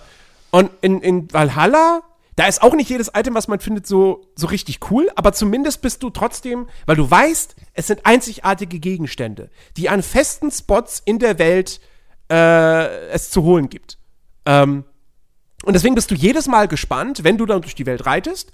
Und du hast ja diese, diese, diese goldenen Punkte dann auf deinem Radar oder auch auf der Map, die ja signalisieren, hey, da gibt's Wealth, Reichtum, also entweder äh, Ressourcen, um deine Waffen abzugraden oder ähm, ähm, deine, deine Siedlung auszubauen. Ähm, oder es ist halt Ausrüstung. So, wenn du dann nah ranreitest, dann oder wird halt ein Symbol drauf. Oder, genau, oder Bu äh, Skillbooks, die neue Fähigkeiten freischalten oder bereits gelernte Fähigkeiten upgraden. Was auch cool ist. So, das sind so, ich weiß halt, okay, wenn ich halt Ausrüstung, wenn, wenn halt so ein Ausrüstungsicon ist, dann lohnt es sich durchaus schon, dahin zu gehen. Ähm, und ich möchte wissen, was ist da? Was krieg ich da? Ähm, und das finde ich auf jeden Fall auch eigentlich echt ganz cool. Ähm, und äh, generell, wenn wir bei dem Punkt sind, und das ist halt der Punkt, für mich ist tatsächlich Valhalla das beste Ubisoft-Spiel seit langer Zeit. Also, oder nein, das beste Open-World Ubisoft-Spiel seit sehr langer Zeit. Bin ich bei ähm, dir. Ich möchte jetzt nicht vergleichen mit was, was ich einem Rainbow Six zum Beispiel. Gute, ähm, gute Überleitung zum nächsten Punkt, zum eigentlichen Star des Spiels, finde ich. Ja. Ich finde, das ist wirklich, das ist die, das ist die beste Spielwelt, die, die Ubisoft jemals eigentlich gebaut hat. Ja. Ähm, uh, und, und top für mich auch nochmal, ich, ich, ich mag ja, ich mochte wirklich sehr die Welt von Far Cry 5. Das war bislang so die Welt, wo ich sagen würde, ey, das Spiel an sich ist nicht das Beste, was Ubisoft so gemacht hat, aber die Welt, die Welt war toll. Da gab's, äh, da gab's äh, äh, per Hand gebaute Orte, die du entdecken konntest, die nicht schon irgendwie mit einem Fragezeichen auf der Map markiert waren oder so. Und die ganzen Prepper-Verstecke fand ich super cool. Ähm, und Valhalla toppt das nochmal. Ähm, ich, es, es hat mir selten in einem Ubisoft-Spiel zuvor so viel Spaß gemacht, diese Welt zu erkunden. Obwohl dieser höchste Erkundungsschwierigkeitsgrad jetzt auch nicht sagt, okay, wir markieren dir gar nichts mehr in der Umgebung. Aber zumindest habe ich häufiger dieses Ding, dass ich in der Ferne irgendwas sehe und mir denke, hm, da ist irgendeine Ruine. Da wird ja was sein. Ich reite mal dahin. Und es gibt auch manche Sachen, die wirklich auch nicht markiert werden. Die entdeckst du dann wirklich. Ich habe letztens zum Beispiel, ähm, ich komme in ein neues Gebiet, in ein neues Storygebiet, da müssen wir auch noch kurz drüber reden gleich. Ähm, und dann ist da irgendwie so eine, so eine Farm. Und die wirkt aber relativ verlassen. Und ich denke mir, schauen wir doch mal, was hier ist. So. Und dann betrete ich dieses Farmgelände und werde plötzlich von so drei irgendwie super krassen Wölfen attackiert, die auch alle mit dem roten Totenkopf markiert waren. Und ich so, fuck, das sind irgendwelche legendären Tiere, in die ich hier reingestolpert bin. Ja. Ähm, und wie gesagt, das war nicht vorher auf der Map markiert. Und das hm. beste Erlebnis in der Hinsicht, was ich eigentlich hatte, war, ich war in den Sümpfen unterwegs, da in äh, äh Glen, nee, Grand, Grandbridgeshire. Ja. Ähm, da war ich in den Sümpfen unterwegs und dann war da so eine einsame Hütte und ich gehe in die Hütte rein und niemand ist drin und es ist halt eine, eine, kleine Kiste drin, die jetzt nicht irgendwie auf der Karte markiert ist oder also zumindest nicht auf deinem Radar.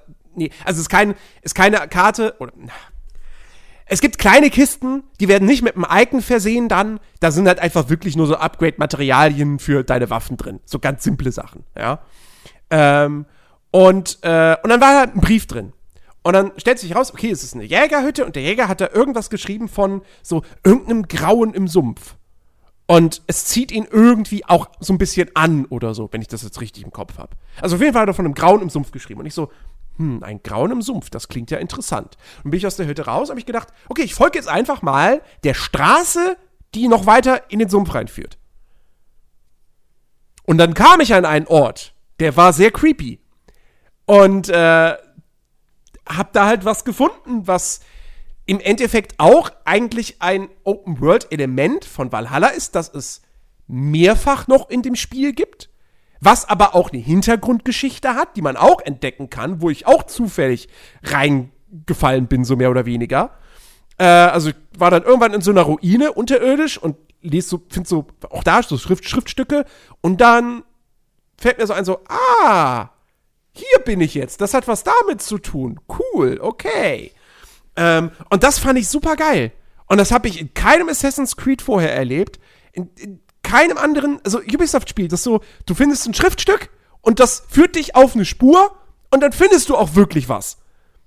Was nicht vorher schon auf der Karte groß mit einem Questmarker oder sonst was markiert ist. Und ja. genau das ist halt das, was ich an Ubisoft oder was ich, was ich an Open-World-Erkundung so sehr mag. Und Valhalla macht das. Und deshalb finde ich die Spielwelt auch optisch ist die halt fantastisch. Da hat man halt endlich mal das Gefühl, dass Ubisoft dem Spieler auch ein bisschen was zutraut, ne? Und mhm. nicht alles wirklich kennzeichnen und markieren muss, sondern. Allein, allein die ganzen World-Events, diese, diese Mini, Mini-Nebenquests, die es ja jetzt gibt, ähm, da wird nichts markiert. Die mhm. landen ja auch nicht in deinem Questbook, ja? Es wird nichts markiert, du musst den Leuten zuhören, wenn du, wenn du rausfinden willst, was du tun sollst.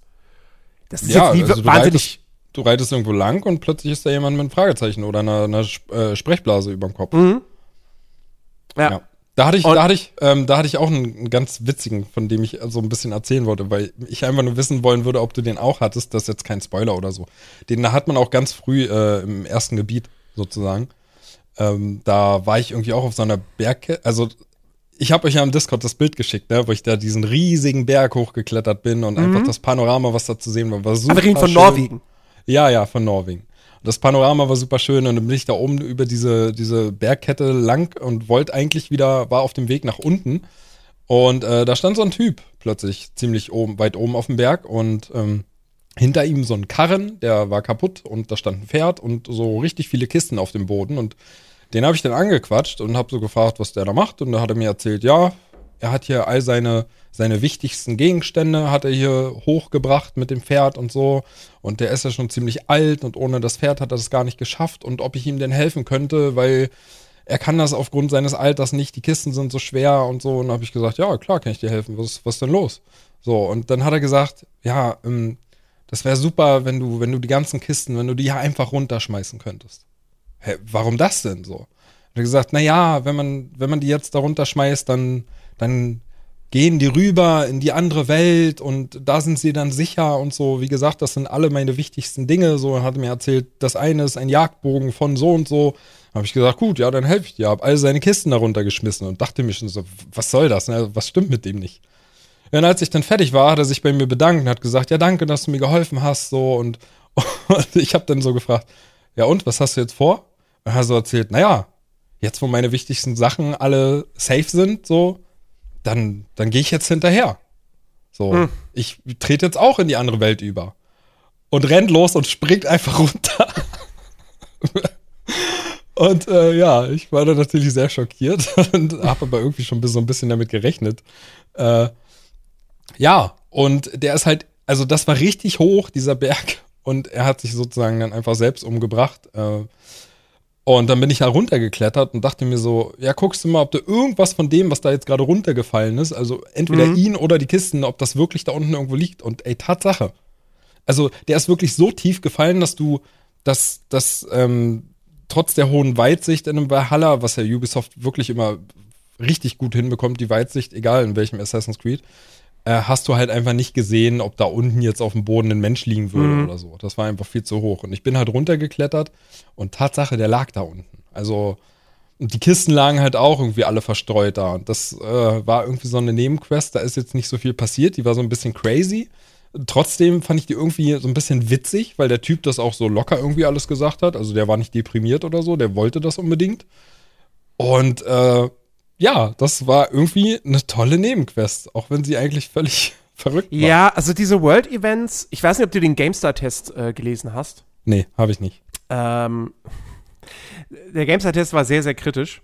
Ähm, sie haben am Ende, glaube ich, eine 72 gegeben, allerdings mit einer Abwertung drin. Also die, die eigentliche Wertung ohne die ganzen technischen Probleme wäre, glaube ich, eine 77.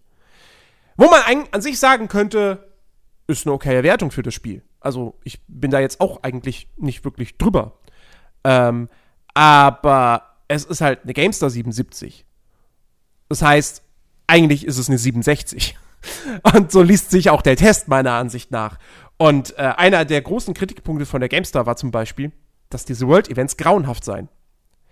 Und also spielerisch sind die wenigsten davon irgendwie wirklich mal fordernd oder so. Also fordernd sowieso nicht, aber oftmals haben die auch gar nicht viel Gameplay.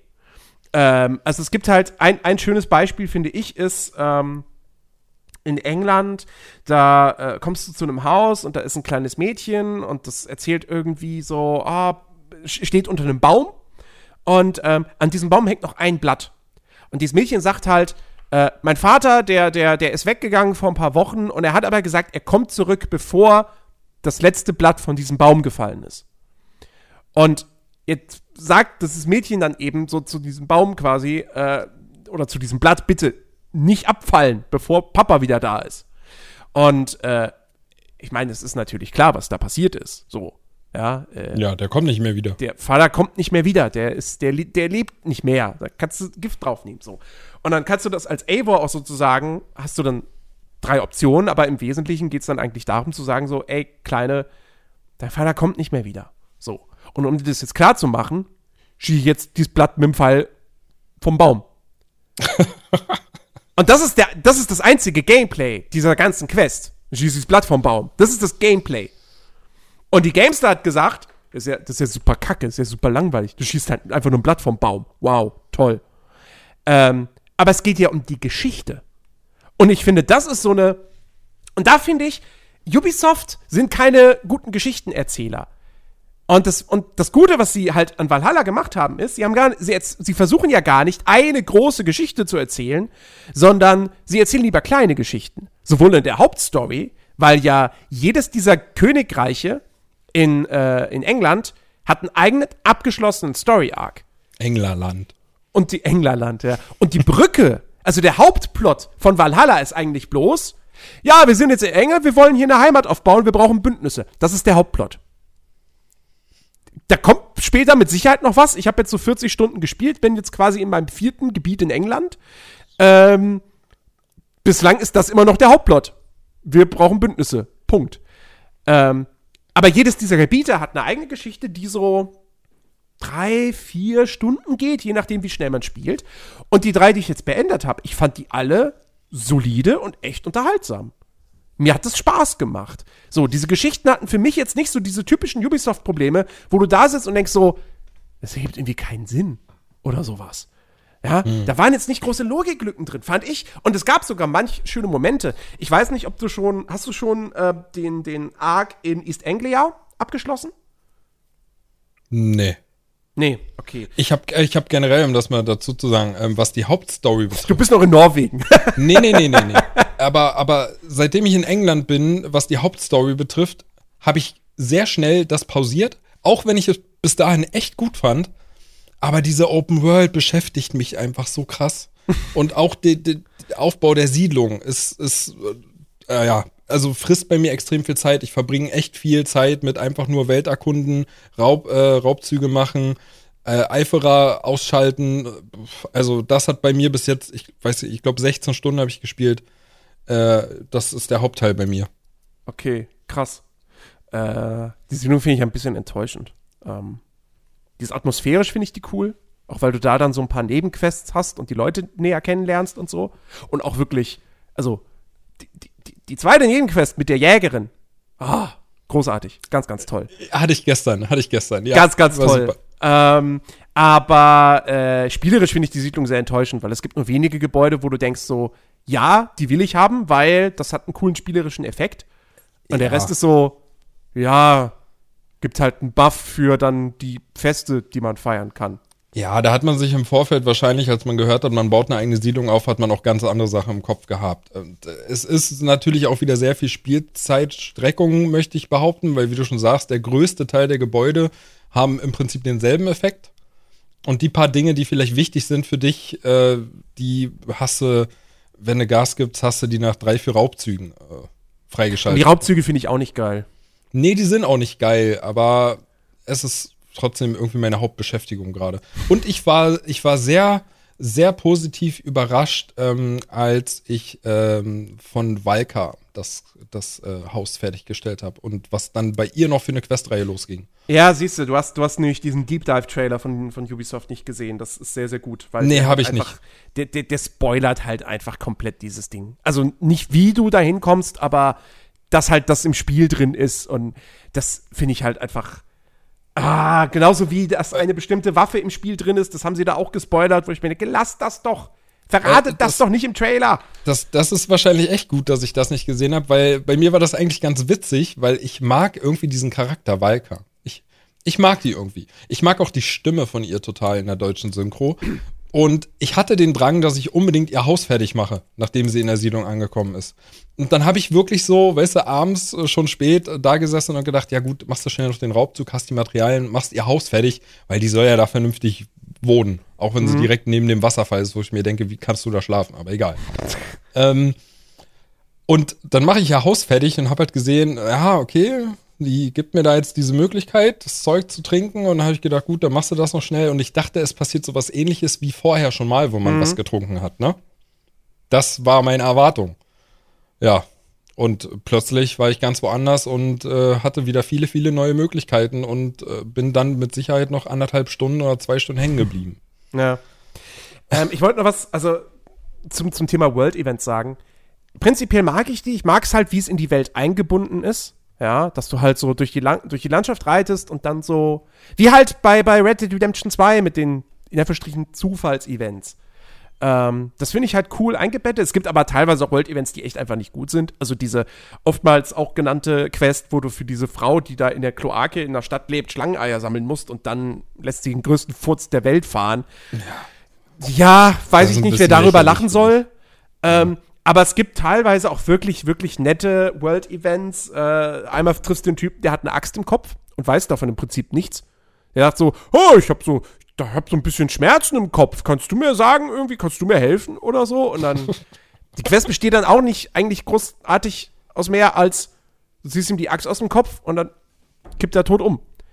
Aber du kannst ihn da noch, und das finde ich auch wieder einen ganz netten Kniff, der fängt dann an zu erzählen. Also der Dialog ist offiziell vorbei, du bist dann wieder im, im normal im Spiel, Third-Person-Ansicht und so. Und du hast die Interaktionsmöglichkeit, dann eben ihm die Axt aus dem Kopf zu ziehen, aber du kannst ihn noch erzählen lassen und erzählen lassen und erzählen lassen. Du entscheidest im Prinzip, wann du die Axt rausziehst und er dann aufhört und halt stirbt. Ähm, fand, ich, fand ich auch ganz nett. Und ein World Event hat mich sogar richtig überrascht. Und zwar, äh, hattest du schon das mit diesem Mönch, der äh, vor seinem Haus sitzt und äh, so, ha, du kannst alles hier zerstören, das macht mir gar nichts aus?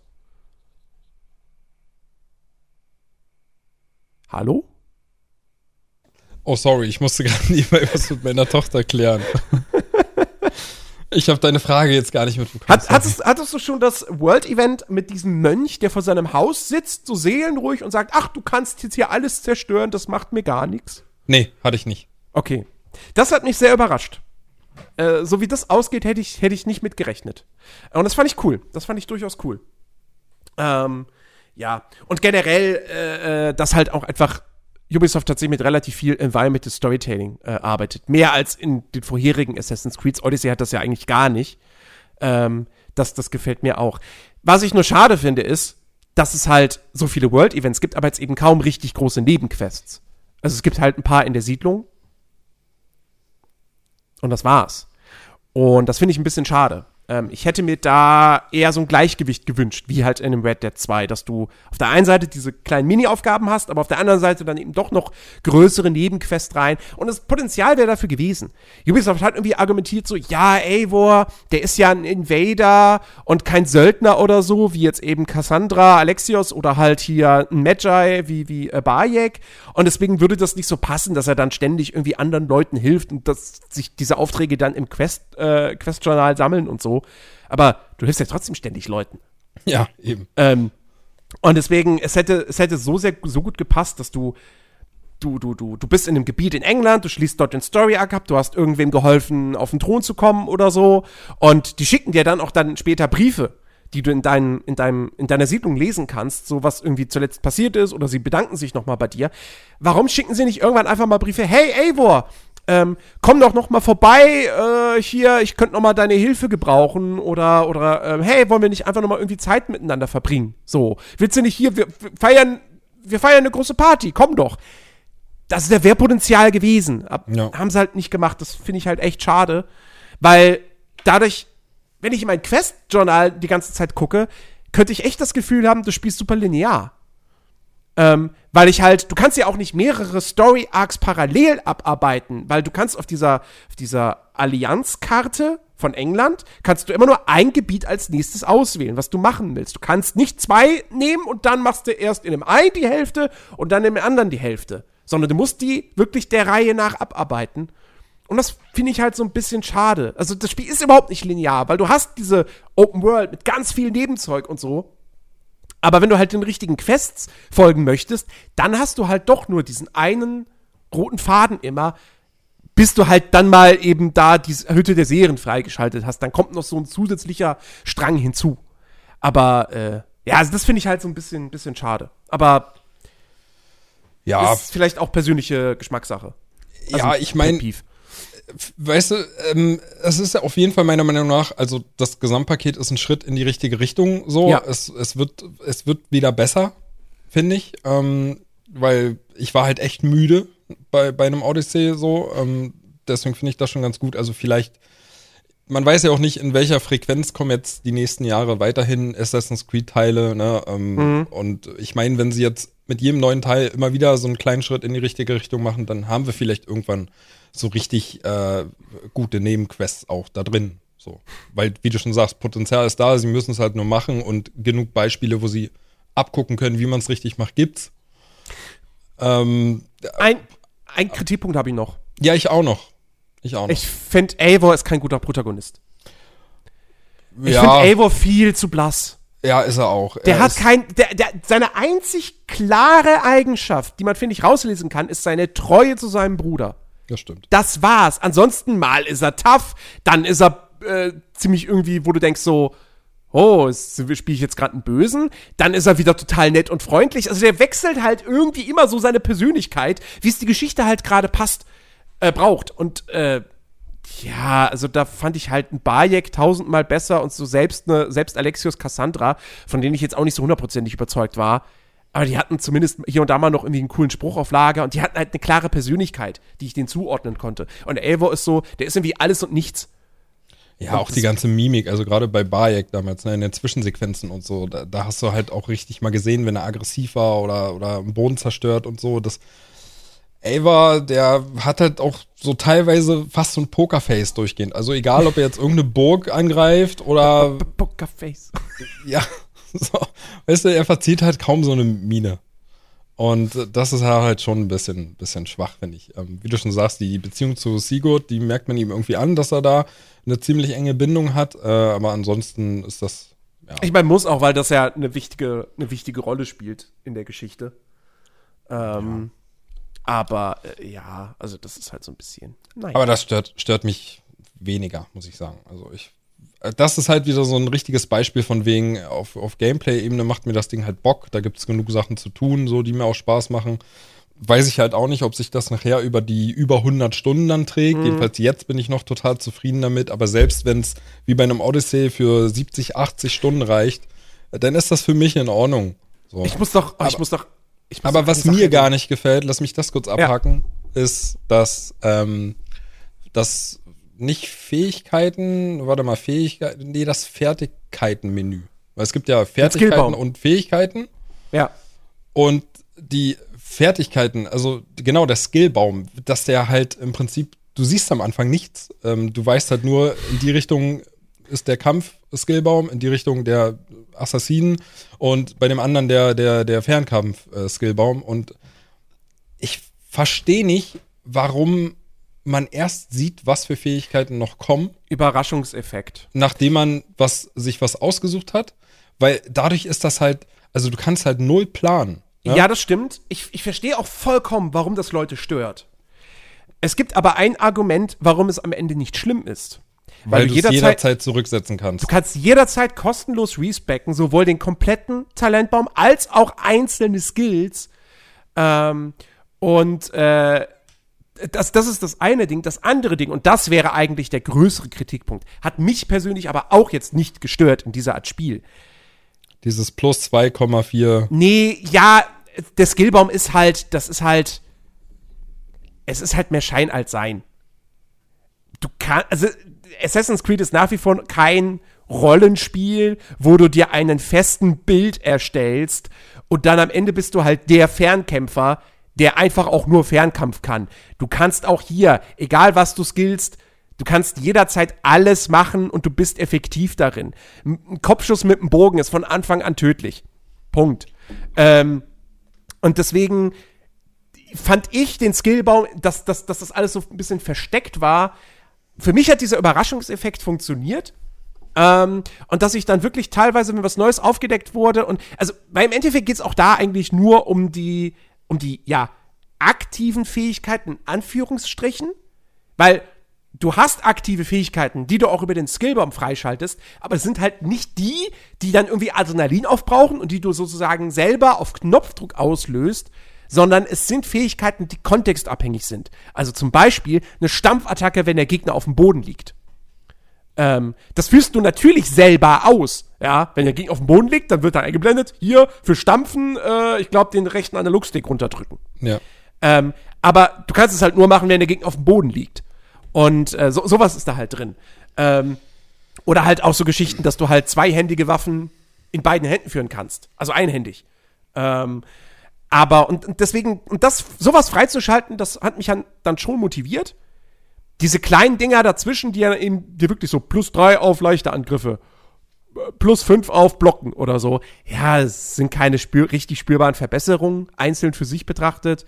Wie gesagt, das ist alles mehr Schein als Sein, aber trotzdem hat's motiviert es mich irgendwie, dann diese, diese richtigen Fähigkeiten äh, freizuschalten oder auch einfach die weiteren Adrenalinbalken.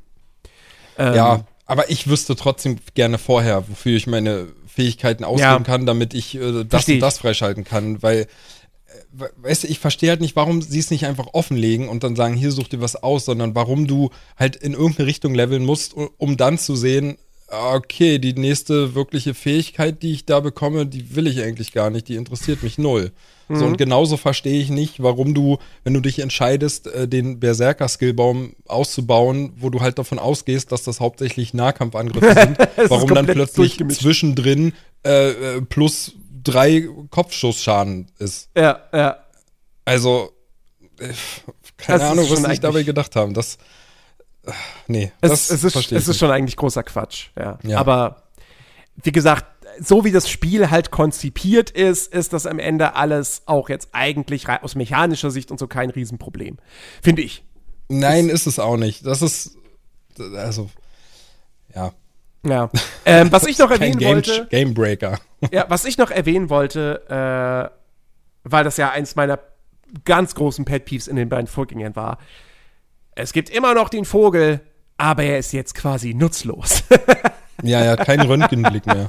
Er hat keinen Röntgenblick mehr. Du kannst mit ihm keine Gegner mehr markieren. Ähm, es, du hast auch nicht mehr dieses Ding so, äh, ähm, hier, äh, du bist jetzt in einem Questgebiet. Los, benutze deinen Vogel, um das Questziel zu finden, sondern der Vogel zeigt dir dann bloß grob so einen Bereich an, wo das Questziel ist, aber du musst es dann immer noch selber suchen. Und im Prinzip, du musst den Vogel nicht mehr benutzen. Es gibt diese Prompts nicht mehr. Benutze jetzt den Vogel. Weil das, ich fand das in den Vorgängern scheiße. Das wurde dann zu so einem Wimmelbildspiel, was ich einfach kacke fand. Ähm, und das Spiel wollte aber, dass ich das benutze. Und äh, das machen sie jetzt nicht mehr. Das heißt, der Vogel ist jetzt eigentlich wirklich nur ein Gimmick, um die Welt mal von oben zu sehen, weil es cool ist, mit dem Vogel da rumzufliegen.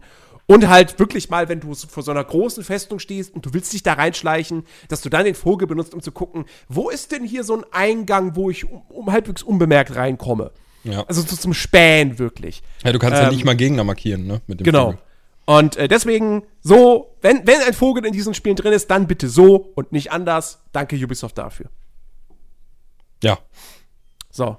Also unterm Strich, um jetzt mal fertig zu werden mit dem Thema, weil ich glaube, Alex ist gar nicht mehr wach. Ich höre schon so ein leichtes Schnarchen. Äh, äh, also für mich ist es auch der beste Teil, der mir am meisten Spaß macht. So, das reicht. Ja, ist ein, ist ein gutes Spiel, hört nicht auf die GameStar. also wirklich, und vor allem 72 oder 77 Prozent für, für Assassin's Creed Valhalla, aber 87 für Watch Dogs Legion. Ja, klar, logisch, ergibt vollkommen Sinn. Es, Äh, ja. Es kann ja, das, wirklich. Das, Nee, Valhalla ist eindeutig besser als Legion. Ja, das ist ein so viel besseres Spiel. Ja. Ah, naja, gut. Ähm, Alex, wann holst du dir eine PS5? Gar nicht. Warum schließt du das direkt so aus? So komplett? Naja, ich habe mir auch die letzte Generation nicht geholt. Deswegen. Für Zeit. Weil jetzt kannst du auch die letzte damit nachholen. Ja, ähm, Problem ist aber, ich habe, äh, sag mal so, um die äh, grafisch wirklich genießen zu können, äh, können, müsste ich mir einen neuen Fernseher kaufen. Habe ich letztens auch noch mal drüber nachgedacht. Weil es ist ja nun mal so. Ja, du kannst nativ in 4K spielen. Aber dann verzichtest du auf 60 FPS. Und ich will nicht auf 60 FPS verzichten. Ähm, das heißt, ich spiele halt dann in 60 FPS mit dynamischem 4K. Ja, bin- heißt, es kann die 4K erreichen, ja, aber es wird halt auch immer dann runterskaliert, dann, um die Performance zu halten. Und ich finde für mich, also jetzt im Nachhinein, also ich habe mir auch dieses Jahr einen neuen Fernseher gekauft, weil ich dachte, hey, PS5, 4K und so, dann brauche ich auch einen 4K-Fernseher. Aber ich halt halt wirklich 32 Zoll Fernseher, so. Immerhin Full HD, nicht bloß HD Ready, ne, aber trotzdem. Ähm, Nichtsdestotrotz, ich finde, der wichtigere Schritt der neuen Konsolengeneration sind die Ladezeiten und die erhöhten FPS. Ja, Und die kannst du auch auf dem Full HD-Fernseher genießen. Genau. Lieber, ich, ich bin da genauso. Lieber mehr FPS und stabil vor allem, äh, anstatt höhere Auflösung. Ich meine, es ist mega geil. Ja? Ich habe heute mal kurz Ghost of Tsushima ausprobiert. Also, äh, um das mal kurz zu erklären. Ähm, du hast ja heute deine PS5 bekommen von Amazon. Ja. Ich habe eine PS5 hier stehen. Ähm, die habe ich über die Arbeit bekommen. Also die gehört, die gehört nicht mal der Firma, so, sondern es ist halt eine Leihgabe von Sony. Ähm, und äh, der Kollege hat halt gesagt, hey, du kannst die haben, bis, bis du dir halt, äh, oder kannst die erstmal haben, so, du holst ja später eh eine Playstation, äh, bla bla bla. Ähm, ich weiß nicht, nicht, ob das jetzt konkret eine Dauerleihgabe ist und ob ich die theoretisch noch bis nächstes Jahr hätte behalten können oder so. Äh, ist aber auch egal, weil ich habe heute am Release-Tag eine bestellen können. Also ich habe zumindest eine Bestellbestätigung von Amazon erhalten. Seitdem hat sich da jetzt nichts mehr getan, aber die soll angeblich auch erst Montag geliefert werden. Äh, also ich bleib da jetzt einfach mal ganz ruhig. So. Ähm, also ich werde wahrscheinlich nächste Woche dann meine eigene PS5 bekommen. Das ist super cool. Ähm, aber ja, ich habe heute äh, mal Ghost of Tsushima ausprobiert. Äh, wegen der Abwärtskompatibilität, weil es ja hieß, ja, das kann man jetzt mit 60 FPS spielen. Und das ging ja auf der PS4 Pro nicht. Also es hat einen Performance-Modus und da hieß es bis zu 60 FPS, aber die hat es wahrscheinlich selten erreicht. Und ich dachte halt jetzt, ja gut, jetzt läuft es halt im Performance-Modus mit stabilen 60 und im Auflösungsmodus immer noch mit 30. Nee, nee. Es läuft im Auflösungsmodus mit stabilen 60. Es ist natürlich kein natives 4K, weil da ist halt wirklich nur, das ist halt Checkerboard-Rendering. Äh, es sei denn, dieser Patch hat doch dafür gesorgt, dass es mit nativ 4K läuft, aber das kann ich mir eigentlich nicht vorstellen. Äh, ich glaube, es sind eben, wie gesagt, dieses, dieses Checkerboard-Rendering. Ähm, aber es sieht ja trotzdem fantastisch aus und läuft mit 60 Frames. Und ich, als ich das gesehen habe heute, dachte ich mir auch so, wenn ich nicht wüsste, dass das ein PS4-Spiel ist, würde ich nicht glauben, dass es ein PS4-Spiel ist. Ich finde Ghost of Tsushima, mit Ausnahme vielleicht von den Charakteren und deren Gesichtern und den Gesichtsanimationen, sieht das aus wie ein Next-Gen-Spiel. Also, muss man mal wirklich sagen. Ähm, das, ist, das ist ganz fantastisch. Ähm, hm. Aber wie gesagt, das Hauptding ist halt dann doch eben die, die Bildrate. Also 60 ich, FPS. Ich habe tatsächlich gerade nochmal nachgeschaut. Ähm, mein Fernseher ist so alt, es ist nur HD ready. ja, tatsächlich. Du, ich benutze den nur als zweiten Bildschirm. Als, aber die PS5 unterstützt auch 720p, oder? Glaub, oder? ja, aber. Ja, nee, aber. Ich glaube, sie unterstützt nur nicht 1014 ne? Richtig. ja. ja. Hey, ich bin armer Student, also wenn ihr das da hört und du hast spenden wollt. Produkte! iPad Pro, ich wollte gerade sagen. Hör auf! Das, das ist eine Leihgabe von Apple. hast du Geld für einen Fernseher und eine PS5. Tatsächlich sogar kostet, ich meine, also wirklich. So. Aber, aber da muss ich auch mal sagen, also ein 4K-Fernseher, ich sag mal in kleiner Zoll-Variante, sagen wir mal 43 Zoll oder so, den kriegst du halt heute für 250, 300 Euro. Ja. ja du nee, zahlst für eine Konsole und einen Fernseher zahlst du weniger als für ein teures Apple-Produkt. Ja. Da Nein, das ist nur eine Leihgabe von Apple. So, ähm. nee, es ist tatsächlich, ähm, wie gesagt, ich habe ja die letzte Generation äh, auch übergangen und es ist, ich zock momentan relativ wenig, in Anführungszeichen. Und zum einen, ich meine, das Ding kostet wie viel? 400 500. Tacken? 500. Mit Laufwerk 500. Ah, okay. Ja, 500 Euro. Ähm, wie gesagt, mein Fernseher ist das auch nicht mehr der beste. Zweitens, äh, die Spiele, was sollen die kosten? Ja, 80 Euro, die, sagt die man. Sony, die Sony-Titel, ja. also einige, auch nicht alle. Also ein Demon's Souls oder halt, ähm, kostet, nee, warte, nee, Sackboy Kostet Sackboy 80 Euro? Nee, das kostet 60 äh, Euro oder 70 im, im, im PlayStation Store. Ich glaube eigentlich nur Demon's Souls kostet 80 und hat die Ultimate Edition von äh, Spider-Man Miles Morales, aber da ist ja noch das Remaster von Spider-Man mit dabei.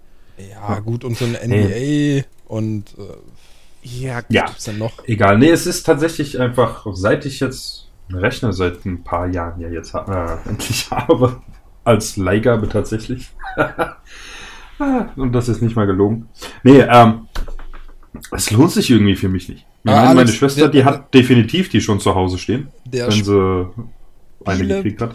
Preis sollte aber kein Argument für dich sein, weil da muss ich halt sagen, ja gut, musst ja jetzt nicht PS5-Spiele auf der PS5 spielen, spiel doch ein God of War, was du für 15 Euro kriegst und hol das erstmal nach.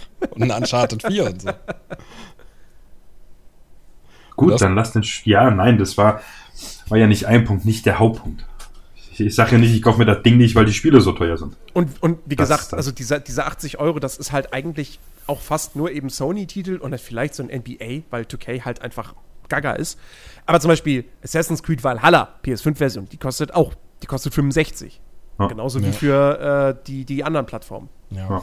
Nee, es ist, es ist tatsächlich so, wenn ich überlege, äh, lohnt sich für mich gar nicht. Weißt du, Blu-rays, wenn ich gucke, kann ich auf meiner PS3 schauen. Und ansonsten, naja, wenn ich nicht zock, steht das Ding halt darum. Das heißt, ich habe hier 500 Euro, die Staub ansetzen irgendwann. Also das ist tatsächlich, für mich lohnt sich den überhaupt nicht. Ich glaube aber, wenn du das hättest, würdest du das auch mehr nutzen. Könnte natürlich auch die Gefahr sein. Also Ah. ich glaube, da wärst du ganz schnell in diesem einfach bequemen, ähm, ich schmeiß das Ding mal an und zock jetzt eine Runde, gerade mit den schnellen Ladezeiten auf der PS5. Äh, und wie gesagt, äh, dann ja bei dir wirklich der Fall, dass du viele, viele richtig gute PS4-Spiele nachholen kannst für ganz, ganz wenig Geld. Die sind ja wirklich spottbillig geworden. Oder einfach für ein PS Plus-Abo, wo ganz viele Hochkaräter drin sind. Ich so wollte gerade sagen, schließ jetzt Ähm, PS Plus ab und du hast einfach 20 richtig gute PS4-Spiele. Ja, also ich glaube, da, allein damit wärst du ja schon locker ähm, ein Jahr beschäftigt und hättest, hättest richtig, richtig gute Spiele. Ähm, Mhm. und, und das halt dann, also, ich meine, klar, du hast jetzt nicht die Kohle, keine Frage. Aber ich glaube, wenn du das Ding hättest und du würdest da beispielsweise 700 Euro für Konsole und einen Fernseher in einer vernünftigen Größe in 4K investieren, ähm, dann äh, würdest, du, würdest du im Nachhinein wahrscheinlich auch sagen, das hat sich gelohnt. Du würdest wahrscheinlich dann weniger, wenn du mal zockst, mit uns im Multiplayer am PC irgendwas zocken, aber du würdest dafür eine gute Konsolenerfahrung kriegen. Und man muss wirklich sagen, also ich bin bislang von der PS5 absolut begeistert. Ähm, ich finde, also man kann halt über das Design der Konsole echt streiten. sie ist halt wirklich, sie ist echt riesig. Es ist wirklich ein großes Teil und schwer. Ähm, Und sie sind echt deutlich hässlicher im Liegezustand, als ich dachte. das ist das Ding. Diese Konsole, die schreit wirklich danach. Ich möchte aufgestellt werden. Ja. Ich Weil- komm nicht hoch. Also, weil erstens, das Design ist halt wirklich nicht da, dafür gedacht, sie hinzulegen. Das sieht Nee. halt wirklich nicht. Die sieht, die sieht nur im Stehen gut aus. Ähm, und zweitens, du merkst es ja auch an der Bauart, weil du musst ja dann den Ständer, also musst du ja unter die Konsole, also du klemmst den dann so an die Unterseite dran. Und dann, Der ist nicht mal fest. Ja. der ist nicht mal wirklich fest und die Konsole liegt ja dann auch nicht mal selbst auf dem Boden, weil das kann sie ja nicht. Die kann ja nicht wegen diesem, diesem äh, nicht geraden, äh, dieser nicht geraden Außenhülle, kann die ja gar nicht selber auf dem Boden liegen gra- gerade. Deswegen musst du diesen Ständer da dran klemmen. Und das sagt ja schon alles aus. Aber ich habe zum Beispiel auch das Ding, ähm, also wie gesagt, ich überlege, ob ich meine eigene Konsole, jetzt die vom, vom, von der Arbeit, die habe ich jetzt hier aktuell vorm Fernseher und vor dem Regal auf dem Boden liegen, damit ich sie schnell auch wieder abbauen kann. Ähm, aber wenn ich dann meine eigene habe, ich habe halt überlegt, eigentlich würde ich sie gerne halt in, in mein Regal einfach unten reinlegen. Ähm, da wo jetzt die PS4 Pro noch ist, so, weil die kommen dann weg, die brauche ich ja nicht mehr. Ähm, und, äh, aber ich, ich habe auch mit, mit, mit dem Gedanken gespielt, aus irgendeinem Grund die PS4 Pro aus Faulheit einfach doch da liegen zu lassen und ähm, dann halt die PS5 hin, hinter den Fernseher zu stellen. Davor ist natürlich Quatsch, so. Daneben geht nicht, weil mein Fernseher ist breiter als mein TV-Regal. Ja. Ähm, also ich kann sie nur hinter den Fernseher stellen. Das Problem ist, als ich die letztens bekommen habe und dann aufstellen, äh, also ich wollte sie hinstellen, ähm, dann musst du aber den, den Ständer musst du dran schrauben. Und dann ist da irgendwas von wegen so, ja, und dann nehmen Sie hier bitte irgendwie, äh, die, die, die, entfernen Sie hier irgendwie die, die Schraubabdeckung an der Unterseite der Konsole. Und ich guck so da hin und denk mir, ja, da ist so eine Abdeckung, aber wie nehme ich die raus?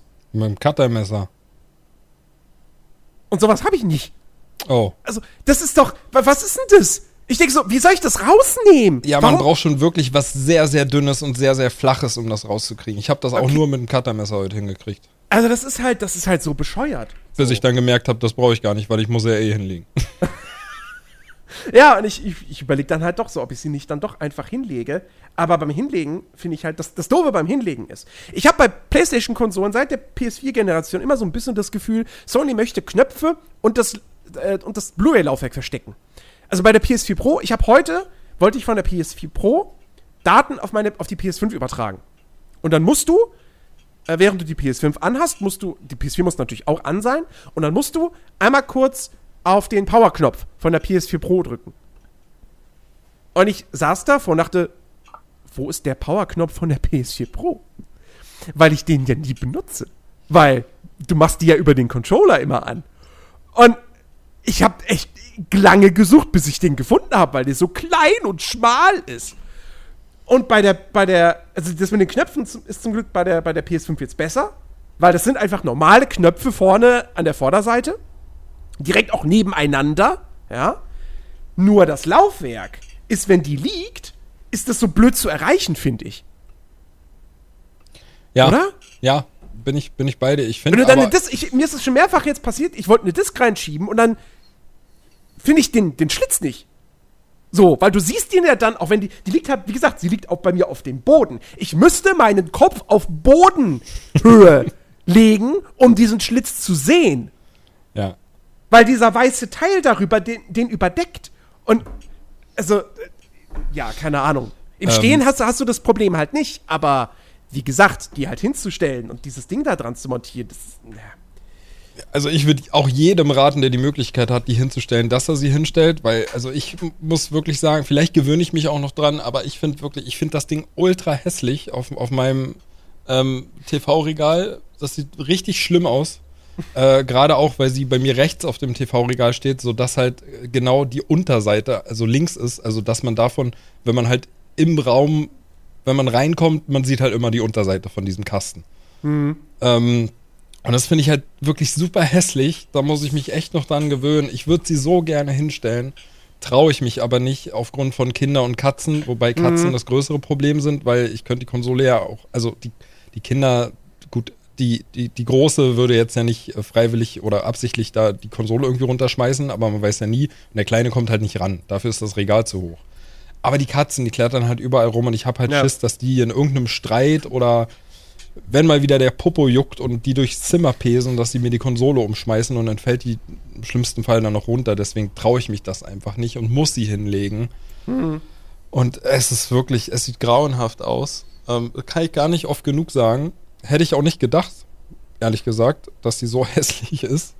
Ähm, und zu den Buttons finde ich, gerade den Power-Knopf, den könnten die eigentlich auch auf die Rückseite der Konsole machen, weil den nutzt du eh so selten. Also ich glaube, ich habe die PS4 schon immer nur mit Controller an und ausgemacht und genauso wird es bei der 5 auch sein. Weißt du, es ist halt höchstens Ja. wirklich mal zum Disk einlegen oder auswerfen, dass man hingeht zur Konsole, sonst macht man das doch einfach nicht. Äh, und dann noch ein witziger Fun-Fact: Sowohl meine Tochter als auch meine Freundin heute, beide, als sie zum ersten Mal heute die Konsole auf dem TV-Regal liegen sehen haben, haben Haben gedacht, das wäre ein Router. Nee, nee, nee. Sandwichmaker. Die wissen beide nicht, was ein Router ist. Nein, beide, beide wirklich unabhängig voneinander, ohne dass, also zuerst war meine Tochter ja hier und meine Freundin kam ja später nach Hause und beide haben unabhängig voneinander genau das gleiche gefragt. Und zwar, warum ich denn ein Blatt Papier auf die Konsole gelegt habe. Und ich habe gesagt, das ist kein Blatt Papier, das ist die Abdeckung. Also, ich meine, das sagt doch schon einiges, oder? Ja, ja. so Frauen, also die, die- beiden Mädels, die sehen das und warum hast du ein Blatt Papier auf die Konsole gelegt? also, ja, Sony. Frage an dich. Warum? Was hat dein Sohn gesagt? Äh, Bagger. nee, aber ähm, ja, das ich kann ich nachvollziehen. Ich Ja. habe jetzt keine, ich habe jetzt keine weibliche Person, die das hier nochmal bestätigen könnte, aber äh, Man könnte es ja. denken. Ja. Also, äh, ja, es ist wie gesagt.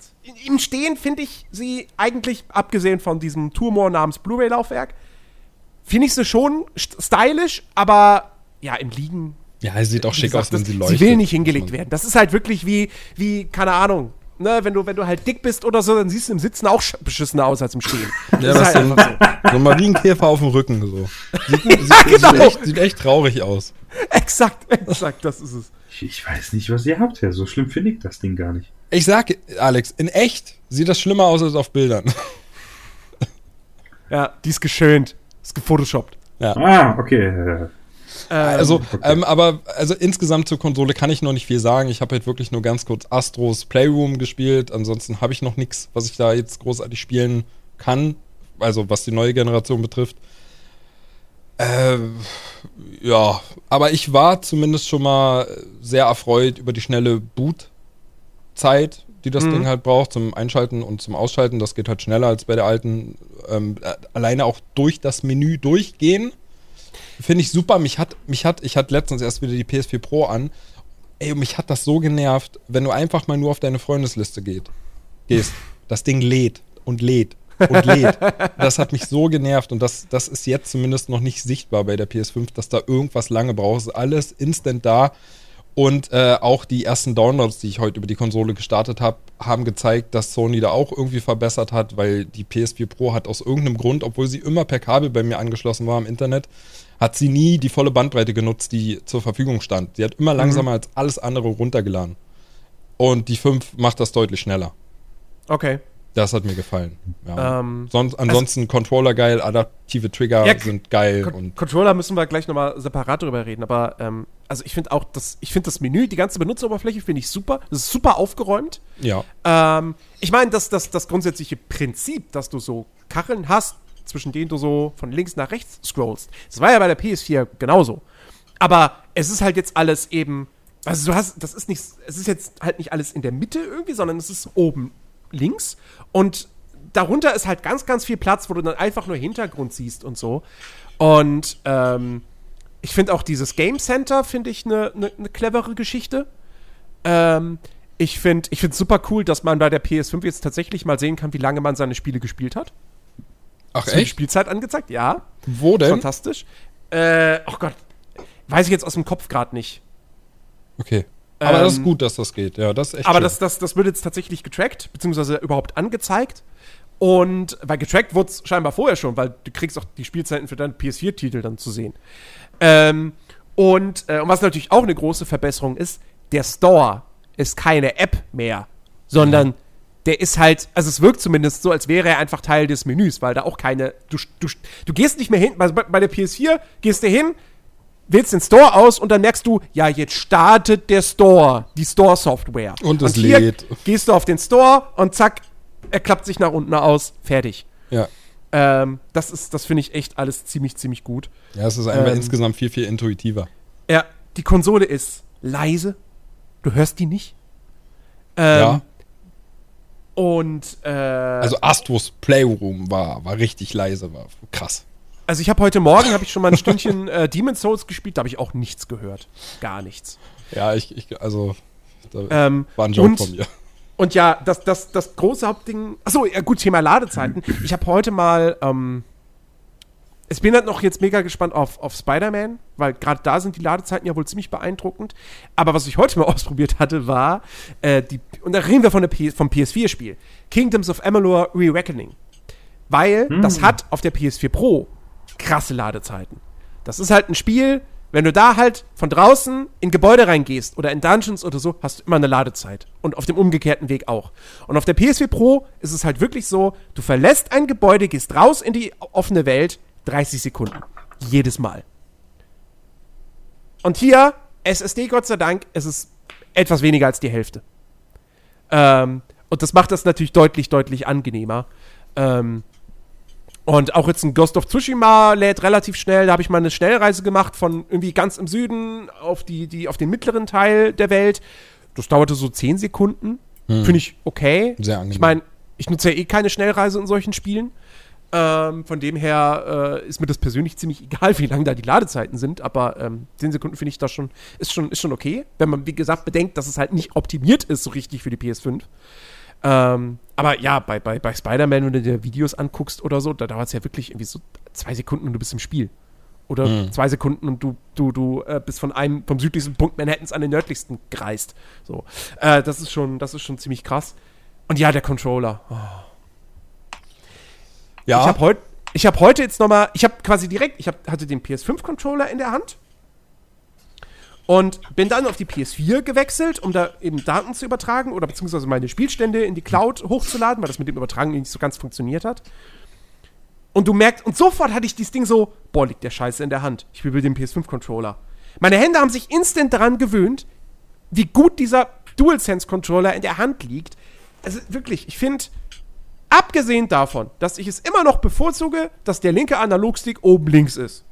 wie beim Xbox-Pad, finde ich diesen Controller absolut großartig. Ähm, die Sticks sind super weich. Also die, die, die bewegen sich richtig, die lassen sich richtig schön soft drehen. Ähm, die, die, die, das, das Knopfdruckgefühl ist gut. Die hinteren Trigger sind viel größer als beim PS4-Pad, Hm. was sehr, sehr gut ist. Ähm, der, fühlt, der ist wertig, der ist schwer, was ich auch bevorzuge. Also, und dann halt dieses haptische Feedback. Ja. Knaller. Und jetzt erklär mir mal, warum du nach 10 Minuten Astros Playroom ausgemacht hast. Beziehungs beziehungsweise erklärst den Zuhörern. Weil Astros Playroom ist super. Ist ein super Spiel. Ja, dir brauche ich das nicht erklären, denn du weißt es ja im Prinzip schon, warum das so ist. Und ich, ich, ich will ja jetzt auch gar nicht Astros Playroom schlecht machen. Es ist mit Sicherheit ein total tolles Jump'n'Run, gerade dafür, dass es gratis auf jeder PS5 dabei ist, vorinstalliert. Äh, ist das ein super Ding. Ähm, da gab es auch schon schlimmere Sachen, die mit dabei waren, beziehungsweise mit Sachen mit weniger um, äh, Inhalt, Umfang. Ja, äh, Ähm, äh, also gab, gab's, also jetzt außer, also Wii Sports fällt mir halt ein. Aber sonst? Naja, sonst, dass es- mal es- irgendwann einer Konsole ein Spiel beilag direkt? Außer als Bundles? Nee, also eben nicht kein richtiges Spiel, sondern mehr so einfach kleine Tech-Demos. Also war nicht Ja. auf der PS4 auch hier dieses äh, Play, hieß das nicht nur Playroom oder so? Ach ja, stimmt. Ja, du hast recht. Ja. Ja, da war was. Aber das habe ich halt nie benutzt, weil. Ja, also da warst du irgendwie nach 10 Minuten durch, weil das war wirklich nur eine, eine kleine Erklärung von dem, was man da so machen kann. Das, Ja. das war ja auch irgendwas, äh, irgendwas mit, mit dem Astrobot. So, ich glaube, da wurde dir Ja, halt einfach nur präsentiert, stimmt. dass, dass da Stimmen aus deinem Controller kommen, Stimmt, weil die ich glaub, dafür- da eingesperrt waren. Ich glaube, dafür wurde der quasi erfunden, die Ja. Figur. Und dann dieses, äh, dieses VR-Spiel, was ja so gelobt wurde, da, da haben sie ihn den dann quasi wiederverwertet. Ja. Und das war gar nicht sein erster Auftritt. Ja, stimmt, das kann sein.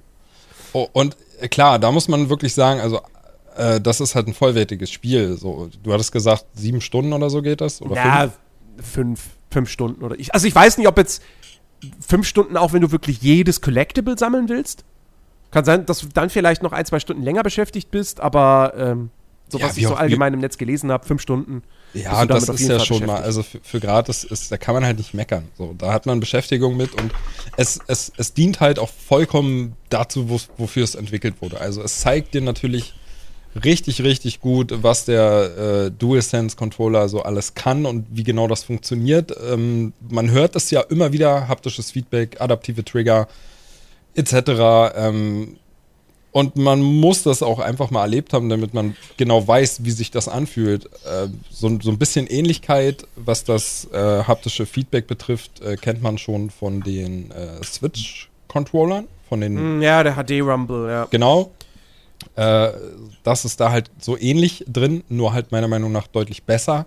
Äh, da gibt es auch so eine kleine Demo direkt am Anfang von Astros Playroom, äh, wo halt auch wieder kleine Astrobots im Controller sozusagen drin sind. so und dann kann man die so hin und her rollen und dann merkt man halt ganz genau, wo die gerade sind und wie sehr die, die da schreien dem dann alle aus dem Controller heraus. Genau, die schreien So dann auch gut. noch so und also es fühlt sich schon, schon ganz gut an. Diese, äh, diese Rumble-Motoren, die da drin verbaut sind, äh, man hat halt auch das Gefühl, dass die über die kompletten Hörnchen, also Mhm. überall, ne, du spürst es an, an jedem Finger gefühlt, so, wo, wo die gerade sind. Ich und finde, das da- ist halt.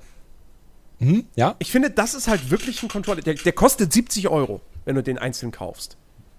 Und ich finde, also der, angemessen oder anhand der Wertigkeit und anhand dessen, was da für Technik drin ist, absolut berechtigt. Ja, das auf jeden Gerade Fall. wenn du dann jetzt nochmal bedenkst, dass auch der Switch Pro Controller 70 Euro kostet, der ja gut ist, aber come on, ist halt ein Standard Gamepad, nicht mal mit analogen Triggern. Ja, der Und- stinkt ab dagegen, Also, ganz klar. ne? Just saying. Und ähm, dann gibt es da auch noch so ein, so, ein, so ein cooles kleines Beispiel am Anfang, dass der Controller so virtuell jeweils links und rechts so Raketendüsen, Raketenantriebe hat und da kann man halt ganz gut diese adaptiven Trigger kennenlernen. Und da war ich erstmal erschrocken. Also wie schwer das ging. Das war ja wirklich schwer, die, die R2 und L2-Taste plötzlich zu drücken.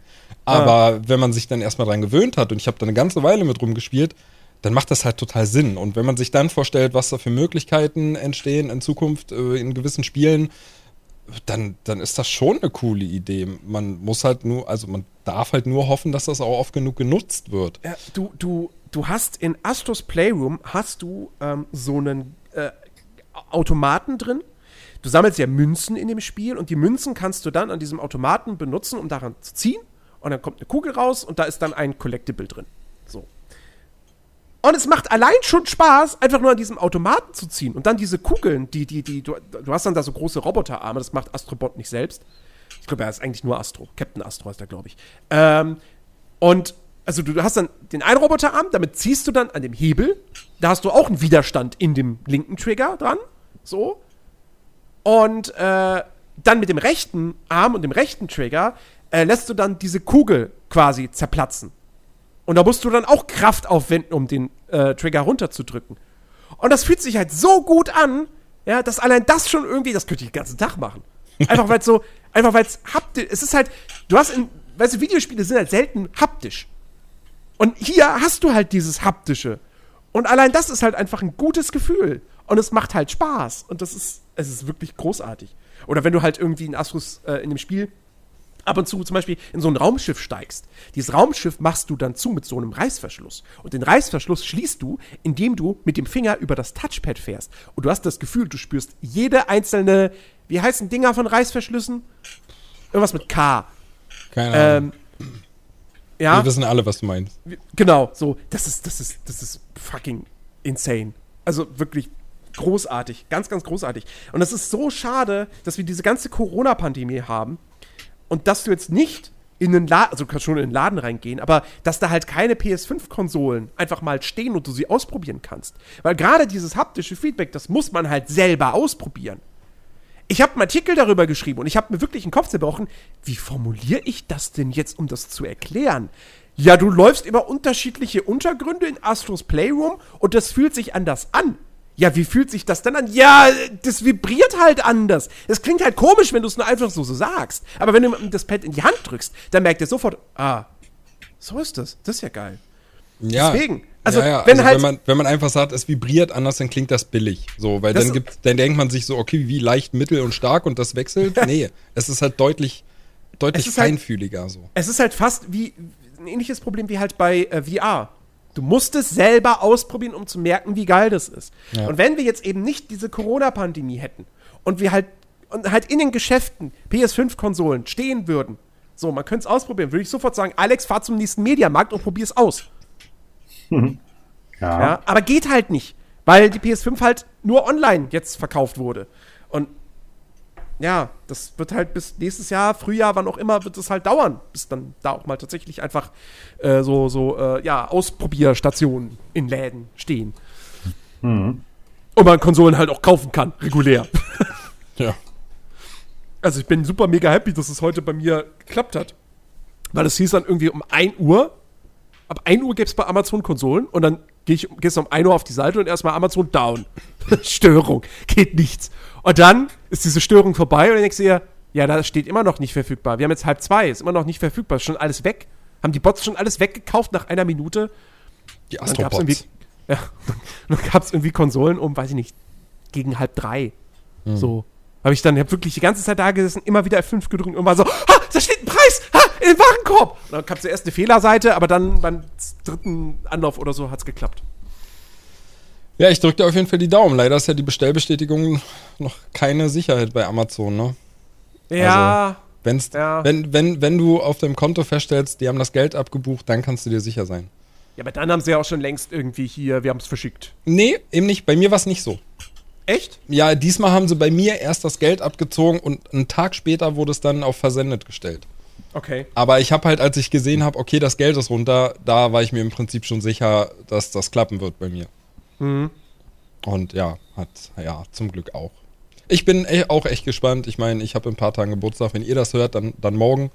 da habe ich morgen Geburtstag und dann kriege ich auch Spider-Man. Äh, und da bin ich halt auch gespannt, was so die La Ladezeiten angeht. Und ansonsten warte ich einfach nur, bis endlich God of War kommt. Also, der neue Also God of War 2. Ja. Oder wie auch immer es heißen wird. Ragnarök. Ragnarök, keine Ahnung. Ja. Ach ja, ach ja. Na, ich finde im nächsten Jahr, da kommt schon einiges für die PS5, so an Exklusivsachen. Da hat Sony jetzt was so, also eigentlich schon mal ganz gut vorgelegt. Ich gehe nicht da, also ich glaube nicht, dass God of War nächstes Jahr erscheint. Ich, ich glaube, das ist der erste Titel, der, der, der verschoben wird. Ähm, Nein, nein. Das kommt. aber selbst, aber selbst wenn das im auf März. 2022 verschoben werden würde, so wenn halt wirklich, wenn Horizon rauskommt und Gran Turismo und ähm, Ratchet Clank und äh, das noch dieses, dieses Returnal, was ja auch interessant klingt. Ähm, also Sony hat da schon einiges im, im Köcher.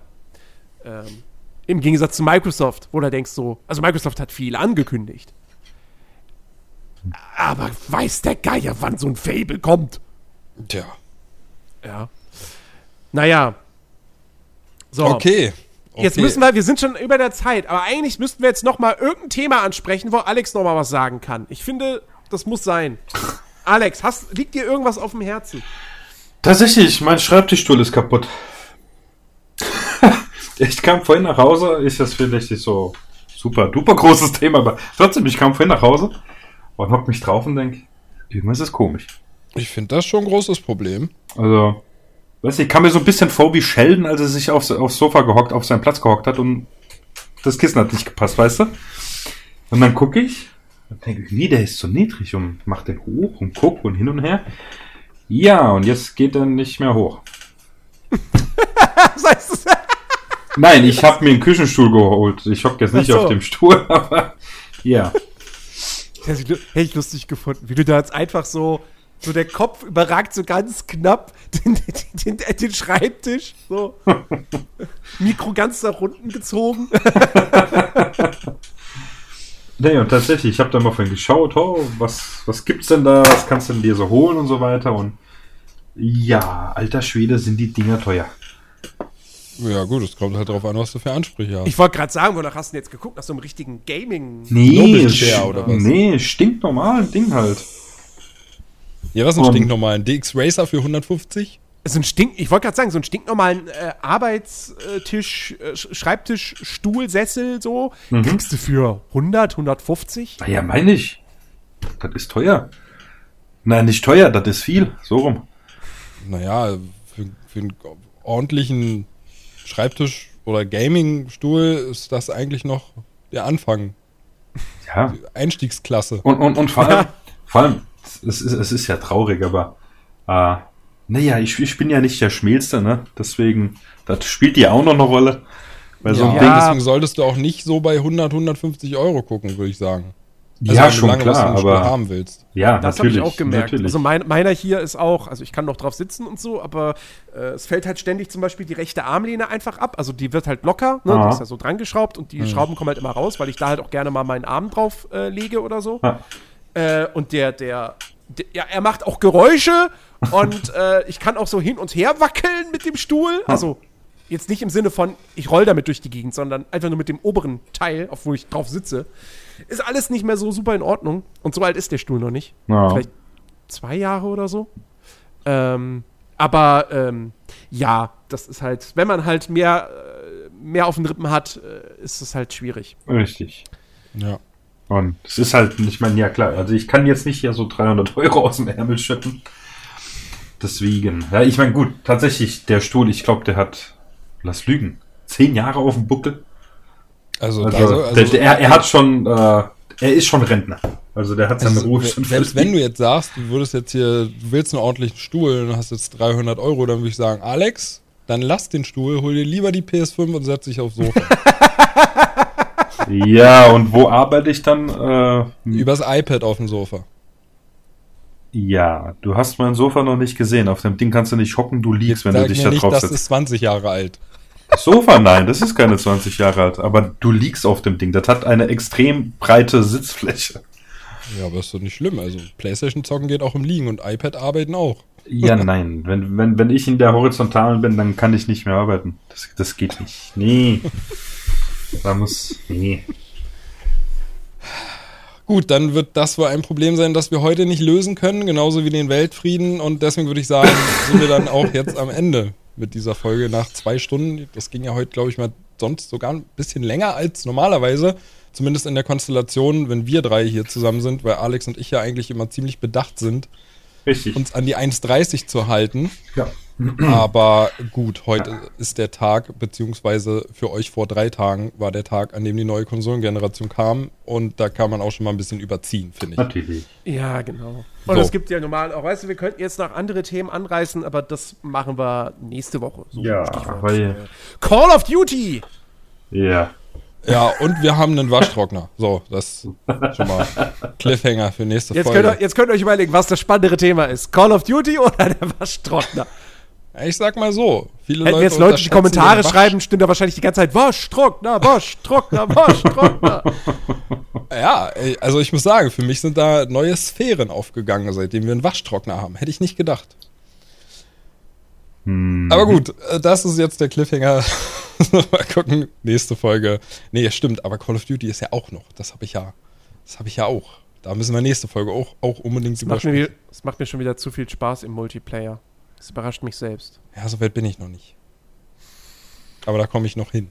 Hast, du- hast du schon die, die Ostberlin-Mission gespielt? Nein, nein, nein, nein. Ach, ich habe nach der, nach der schrecklichen äh, Helikopter-Vietnam-Mission habe ich gestern So aufgehört. schlimm war nicht das jetzt. Doch, ja, also es ich war, fand es war, ganz, es ganz war ziemlich simpel und so, aber äh, ja. Das war Es ganz, ging ja auch nicht zu lang. naja, trotzdem. War ja schon kurz. Naja, gut. Aber ja, die Ostberlin-Mission ist die nächste Hauptmission. Äh, die, ist, die ist gut. Ja, dann kommt die jetzt bei mir. So, dann, äh, ja, hoffen wir, dass wir, äh, dass nicht, dass wir, ja doch, wir hoffen auch, dass wir nächste Folge wieder dabei sind, aber wir hoffen auch, dass ihr nächste Folge wieder dabei seid. Ansonsten wäre das ziemlich komisch, wenn wir nicht da sind, ihr aber. Äh, geht das überhaupt? Äh, So einfach so eine, wir- äh, einfach so eine leere Folge releasen. Oder wir lassen die Hörer einen Podcast machen. Ja, das wäre auch mal was, warum nicht? wäre dann vielleicht sogar strukturierter als bei uns. Maybe. Nein, aber ansonsten vielen Dank fürs Zuhören. Denkt dran, Discord und so, Link äh, in der Podcast-Beschreibung. Wie so immer. heißt das Wort. Was? Heißt es anders? Nein, nein. Naja. Das, du hast das so gesagt in der, in der, was machen wir noch mal? Ach ja, ein Podcast. Podcast, äh, wie nennt man das? Ja, ich, so ich wollte tatsächlich. Beschreibung. Erst, ja, ich wollte tatsächlich erst Videobeschreibung sagen, deswegen hatte so. ich kurz den Hänger. Weißt du, dieser ganze YouTube-Kosmos, man hat das Ja. einfach so irgendwie drin. ja, so. ja, ja, ja. Lasst, Das- lasst ein Like da, aktiviert Ja, die Glocke, Daumen nach oben, genau. Ihr wisst Bescheid. Ja. Alles, was folgt man, uns auf Twitch. Ja. Wir haben mal gelivestreamt. Ja. Vielleicht machen wir das in irgendwann noch mal. gerne auch ein paar Bits spenden. Lasst einen Sub Und, da. und ich brauche einen neuen Stuhl, also wenn ihr Geld spenden wollt, das ist alles kein Thema. Oder Stühle spenden. Geht Oder, auch. oder das natürlich, geht auch, ja. aber keine Stuhlgänge. Die schickt ihr Chris dann einfach so. Nein. Dann wird Chris der zweite Knossi, hoffentlich. So. Gut. Ansonsten bis zum nächsten Mal. Ich bin raus. Ciao. Jo, bis dann. Ciao.